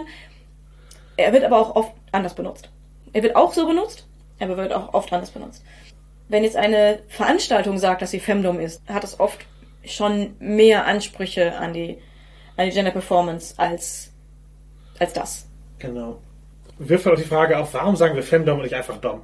Ähm, und ich würde sagen, das ist teilweise, in meinem Alltag ist das teilweise einfach so eine Dating-Sache. So mehrere Dinge in einem Wort zu sagen. Ja, Erwartungsmanagement. Erwartungsmanagement. Ich bin weiblich und in diesem Kontext präsentiere ich mich als Dom. Das muss ich auch sagen, ich bin ja Switch. Aber in manchen Kontexten präsentiere ich mich eher Dom. Und wenn ich auswählen muss, zwischen verschiedenen Begriffen wähle ich teilweise Femdom, um mit den Personen in Kontakt zu, zu treten, wo die Interessen ähnlich liegen. Genau, und das, ich glaube, es ist auch ein Begriff, der aus der Anwendung gewachsen ist. Mhm. Also manchmal war die Bedeutung früher, ich sag mal, strenger belegt, aber es wird halt auch immer, immer verwendet, auch von Leuten, die gar keine so hohe Erwartungshaltung an, An das, diese Begriffe legen, ja. da, ja das, das, das ist die richtige Femdom. Das ist halt nicht der Gedankengang, der notwendigerweise damit mitschwingt, sondern es kann auch einfach sein, ja, man drücke ich aus, es ist eine weibliche Person, ich spiele oben. Genau. Ja, Machtgefälle. Ganz genau. Das ist, das ist halt sehr oft einfach nur die Erwartungshaltung, wenn jemand das sagt. Aber das kann halt viel mehr reininterpretiert werden. Genau, weil es gab eben auch durchaus eine klare Ästhetik, die damit zusammenhängt. Ja. Und- Und, die beinhaltet durchaus ähm, auch, auch Femme-Charakteristiken. Ja. Also jetzt im Sinne von Weiblichkeit herausgestellt. Ja, so eine exaltierte Dominanz. Ja, nach außen getragen, genau. Genau. So, so ein sehr dominantes Auftreten in Kombination mit einer passenden Ästhetik. Äh, oft sehr streng Genau. wirkend. Und, und auch manchmal auch ein sehr kalter, distanzierter Umgang mit, äh, auch, auch gerade mit Subs. Mhm. Und es gibt auch durchaus, ich weiß nicht das Problem, aber es gibt, dass das halt eben weniger Care erwartet wird von, äh, von Femdoms als von etwa männlichen Doms oder vielleicht auch weiblichen Doms, die dieses Label nicht so nach Nicht so, vorne ziehen. gen genau, also wenn jemand äh, sich selbst als Femdom bezeichnet, wie gesagt, meine, meine allgemeine Bezeichnung wäre halt Switch. Und wenn jemand als diese allgemeine Bezeichnung Femdom wählt, dann erwartet man eventuell weniger Care, auch wenn das in der Ausführung nicht zwingend enthalten ist. Also jemand, der all diese anderen Charakteristika erfüllt, mit dem strengen Look und distanzierte und kalte, dominante Ausstrahlung, bla bla bla. Das heißt noch lange nicht, dass diese Person wenig Care gibt. Nein, natürlich, aber ich, Aber irgendwie Erwartungshaltung ist trotzdem so. genau, ich finde dieses halt so auch äh, Subs abwerten. Halt äh, auch sozusagen nicht nur als Spiel, sondern als Menschengruppe. Dass das mitschwingt, ist, das passiert bei manchen Femdom-Kreisen. Genau. Finde ich an sich einen unsympathischen Zug und etwas, womit äh, eben eventuell Male-Doms nicht durchkommen würden, wenn die so über Frauen reden. Ja. Und das finde ich, äh, also es ist, ist, ja etwas, was ich, äh, ich sag mal, kritikwürdig finde. Und vielleicht eine Erwartung ist, die man auch einfach durchbrechen sollte. Dass es nicht okay ist, weil eine Person sich als Femdom definiert, schlecht über Menschen zu reden. Ja. Die sie halt Und als auch- Menschengruppen. die Also ich meine, klar, die- innerhalb des Kings, bla bla. Ja, mit Konsent, Nett. klar, aber, Aber- eben, dass sie halt für, für Leute, die sie zum Spiel brauchen, halt einfach das schon nach außen zu stellen, Mhm. dass sie halt sozusagen diesem, ja, halt den wenig Wert beimisst, auch äh, schon bevor ein Konsens zum Spiel besteht. Und ja, natürlich Leute, die deinen Konsens zum Spiel geben, wissen, worauf sie sich einlassen, aber sie sagt das Ganze ja trotzdem offen in den Raum. Ganz genau. Da sind die, die Femdom-Kreise aber halt auch, halt auch sehr unterschiedlich. Ja, natürlich. Also äh, ich habe mich da auch eine Zeit lang in welchen bewegt und solche Personen gibt es dort, ganz klar. Aber ich würde sie auch in der Minderheit sehen. Viele nehmen zwar viel von dem mit, aber gerade dieses Abwertende habe ich, habe ich bei eher wenigen erlebt in, Nee, genau, in, aber in der das- Gesamtheit. Aber das hat eben sozusagen, wenn wir Femdom als Gender Performance sehen oder Genau, als, es, als es Rolle im gehört irgendwo dazu, äh, in, dem, in dem abstrakten, wenn man, wenn man das ganz streng gesehene Abstrakte, gehört es irgendwo dazu und das ist schon anzukreiden. Genau, genau es, ist, es, es wird halt weniger kritisiert als bei anderen. Mhm. Oder als ein, ja, das ist halt eine Femdom. Aber nein, das ist, ist halt, es wird dadurch nicht besser. Ist Ja. nach, meiner, nach meiner Auslegung. Und äh, ja, du hast schon gesagt, du verwendest Femdom eher als ein, so ein generelles Label, so, so als Suchbegriff. Ja, als, als Suchbegriff, wenn ich nach, wenn ich irgendwie, es klingt so, als würde ich nach Partnern suchen. Das ist, Genau, kommt eigentlich nicht vor, aber halt, wenn ich in, mit Gleichgesinnten über diese Dinge mich austauschen möchte, vor allem Ja. auch. Ähm, sind da, ist das ein Begriff, den ich verwende, um entsprechende Leute zu finden. Ist, ist das identitätsstiftend oder würdest Nein. du sagen, das, das verändert deine Gender-Performance, wenn du als Fandom auftrittst? Nein. Ich, ich will auch eher sagen, dass das als Label für mich Chaotic Good Dom viel besser passt. Okay, also eher eine Gesinnung. Er ist ja, äh, die, die, und da, da passt eher die als äh, Femdom. Aber ich, ich nutze das halt als Label zum Finden von Leuten, mit denen ich über bestimmte Themen reden kann. Genau, ja, für mich ist es halt auch, also nicht notwendigerweise Genderplay. Mhm. Aber es gibt halt Sachen, die ich eher mit dominanten Frauen denke. Ja. Halt gerade Sachen, die über meine, meine Kernkings von irgendwie Breath und Punishment-Dinge und äh, halt Impact hinausgehen. Da sehe ich mich eher mit äh, weiblichen Partnerinnen, denn mit äh, Männern oder Envies. Natürlich auch wieder, natürlich kann, also die, ist die richtige Person mit der richtigen Energie kann halt auch was anderes aufgreifen, aber Geschlechterrollen spielen dahingehend eine Rolle, als dass ich mir manche Sachen eben äh, zum gerade im Kontext und Mann nicht vorstellen kann. Das, äh, ich kann das gut verstehen. Ich äh, bezeichne mich ja auch als, ähm, also ich habe das Label für mich bisexuell gewählt, was unter anderem daran liegt, dass ich im Kink mich eher als bi sehe und äh, in anderer Sexualität oft eher als pan. Also für einen prinzipiellen sexuellen Kontakt, das ist für mich komplett irrelevant, äh, welches Geschlecht die Person hat. Also da kommen halt ganz andere Dinge. Das, das spielt bestimmt mit rein in dem, wie ich die Person sehe. Aber äh, es ist da nicht, zählt nicht zu relevanten Punkten, was für mich relevant ist. Äh, aber in, im, im Kink hat für mich das Geschlecht eine Bedeutung dafür, welchen Kink es bei mir anspricht im Zweifel. Ob mich die Person kinky anspricht. Und hat halt einfach Relevanz. Also mehr Relevanz als bei anderen, als anderer Sexualität bei mir. genau. Und äh, da ich den Kink mit reinnehme, betrachte ich mich als bisexuell. Und ich verstehe absolut, dass ja man, man sich manche Dinge eher mit einer Person bestimmten Geschlechtes vorstellen kann. Das liegt bei mir teilweise an den körperlichen Gegebenheiten, teilweise nicht. Also das hat, da hat sowohl Vorhandensein von Geschlechtsteilen spielen teilweise eine Rolle, aber teilweise auch nicht. Es hat einfach auch was mit, mit Gender-Erleben zu tun. Ich würde das sagen, nur weil das Geschlecht bei der Auswahl von SpielpartnerInnen eine Rolle spielt, äh, wird die Praxis dann nicht automatisch ein Genderplay. Nein, absolut nicht. Also da, ja. Genau. manchmal schon, manchmal oft nicht. Ja, nee, also die Auswahl, also natürlich, für Genderplay kann es wichtig sein, die, Das ist die richtige Gender. aber nur weil, nur weil die Auswahl, es bei der Auswahl eine Rolle spielt, ist es das nicht automatisch. Ganz genau. Aber es gibt natürlich Punkte, in denen Femdom Genderplay ist. Ja. Und ich würde sagen, ein Beispiel ist ja halt die Female-Led Relationship. Also das, das gesamte Beziehungskonzept darum aufbauen, dass die Frau dominant ist in der gesamten Beziehung. Und das ist ganz klar auch ein bisschen eine Umkehr von patriarchalen Erwartungshaltungen und äh, es spielt halt ganz klar mit Geschlechterrollen innerhalb einer, Beziehung, einer Beziehungskonstruktion. Ja, ja. Und es, das betont auch die Gender Performance auf allen Seiten. Also Mhm. auf beiden Seiten, also auf, auf den Seiten, die be- beteiligt sind. Genau, Male Dom ist halt auch eine, etwas, was Gender Performance beinhaltet. Ja. Und Male Sub auf jeden Fall auch. Ja. Und gerade Male Subs sind halt oft im Kontext von Femdom nochmal noch mal relevant, wie sie sich verhalten. Es ist immer dann Genderplay, wenn in dem Moment die Geschlechter der Beteiligten bewusst angespielt werden oder die Gender Performance für das Spiel verändert wird. Und Genau, das, ich würde sagen, das ist eine gute niedrigschwellige Definition, wenn man, zum Beispiel, Ja. Genderplay breit aufstellen möchte. Ja. Und in dem Sinne, wenn ich drüber drüber nachdenke, ist mein Spiel oft kein Genderplay, sehr oft. Aber manchmal kann es Genderplay beinhalten. Und ja, Punkt. Ja, ich, ich würde einfach sagen, Beziehung mit Genderplay-Anteilen oder Genderplay als eine Praktik, die man ausübt, verändert halt nicht zum einen nicht das Geschlecht der Beteiligten außerhalb davon oder macht alles, äh, was die Personen tun, zu Genderplay. Ganz genau. Das Und es halt macht auch nicht das gesamte Spiel. Also wenn, wenn das Spiel Aspekte von Genderplay enthalten kann, macht es halt nicht alles, macht es halt nicht die Beziehung zu einer Genderplay-Beziehung. Ja. Und ja, wie gesagt, Femdom und Male Sub können Gender Performances sein, aber das ist äh, keine Voraussetzung dafür, dieses Label zu nutzen. Genau, weil diese Label halt eben sich auch ausgebreitet haben aus diesen engen Grenzen hinaus, ähm, um verwendet zu werden, um als Kurzbegriff, um verstanden zu werden, grob was gemeint ist. Genau, es sind Label, die halt in einer, ich sag mal, binäre, in einer binäre, in einem binäreren Sprachgebrauch äh, entstanden sind, aber eben, Die langsam ein bisschen aufgeweicht werden. genau, die, die einfach weiter existieren, das Label trotzdem. Ja. Daraus stellt sich oder ergibt sich auch ein bisschen die Frage so, verändern wir unsere Gender Performance im Kink? Wenn wir Kink ausüben, verändern wir das, wie wir uns äh, in unserer Geschlechterrolle, in unserer Geschlechter Geschlechterperformance ausdrücken? Verändern wir das? Und wenn ja, absichtlich oder nicht. Und ganz klare Antwort, äh, jein. Viele, also es gibt Leute, die das tun und die das sehr bewusst tun. Manche tun es vielleicht unbewusst trotzdem sehr stark.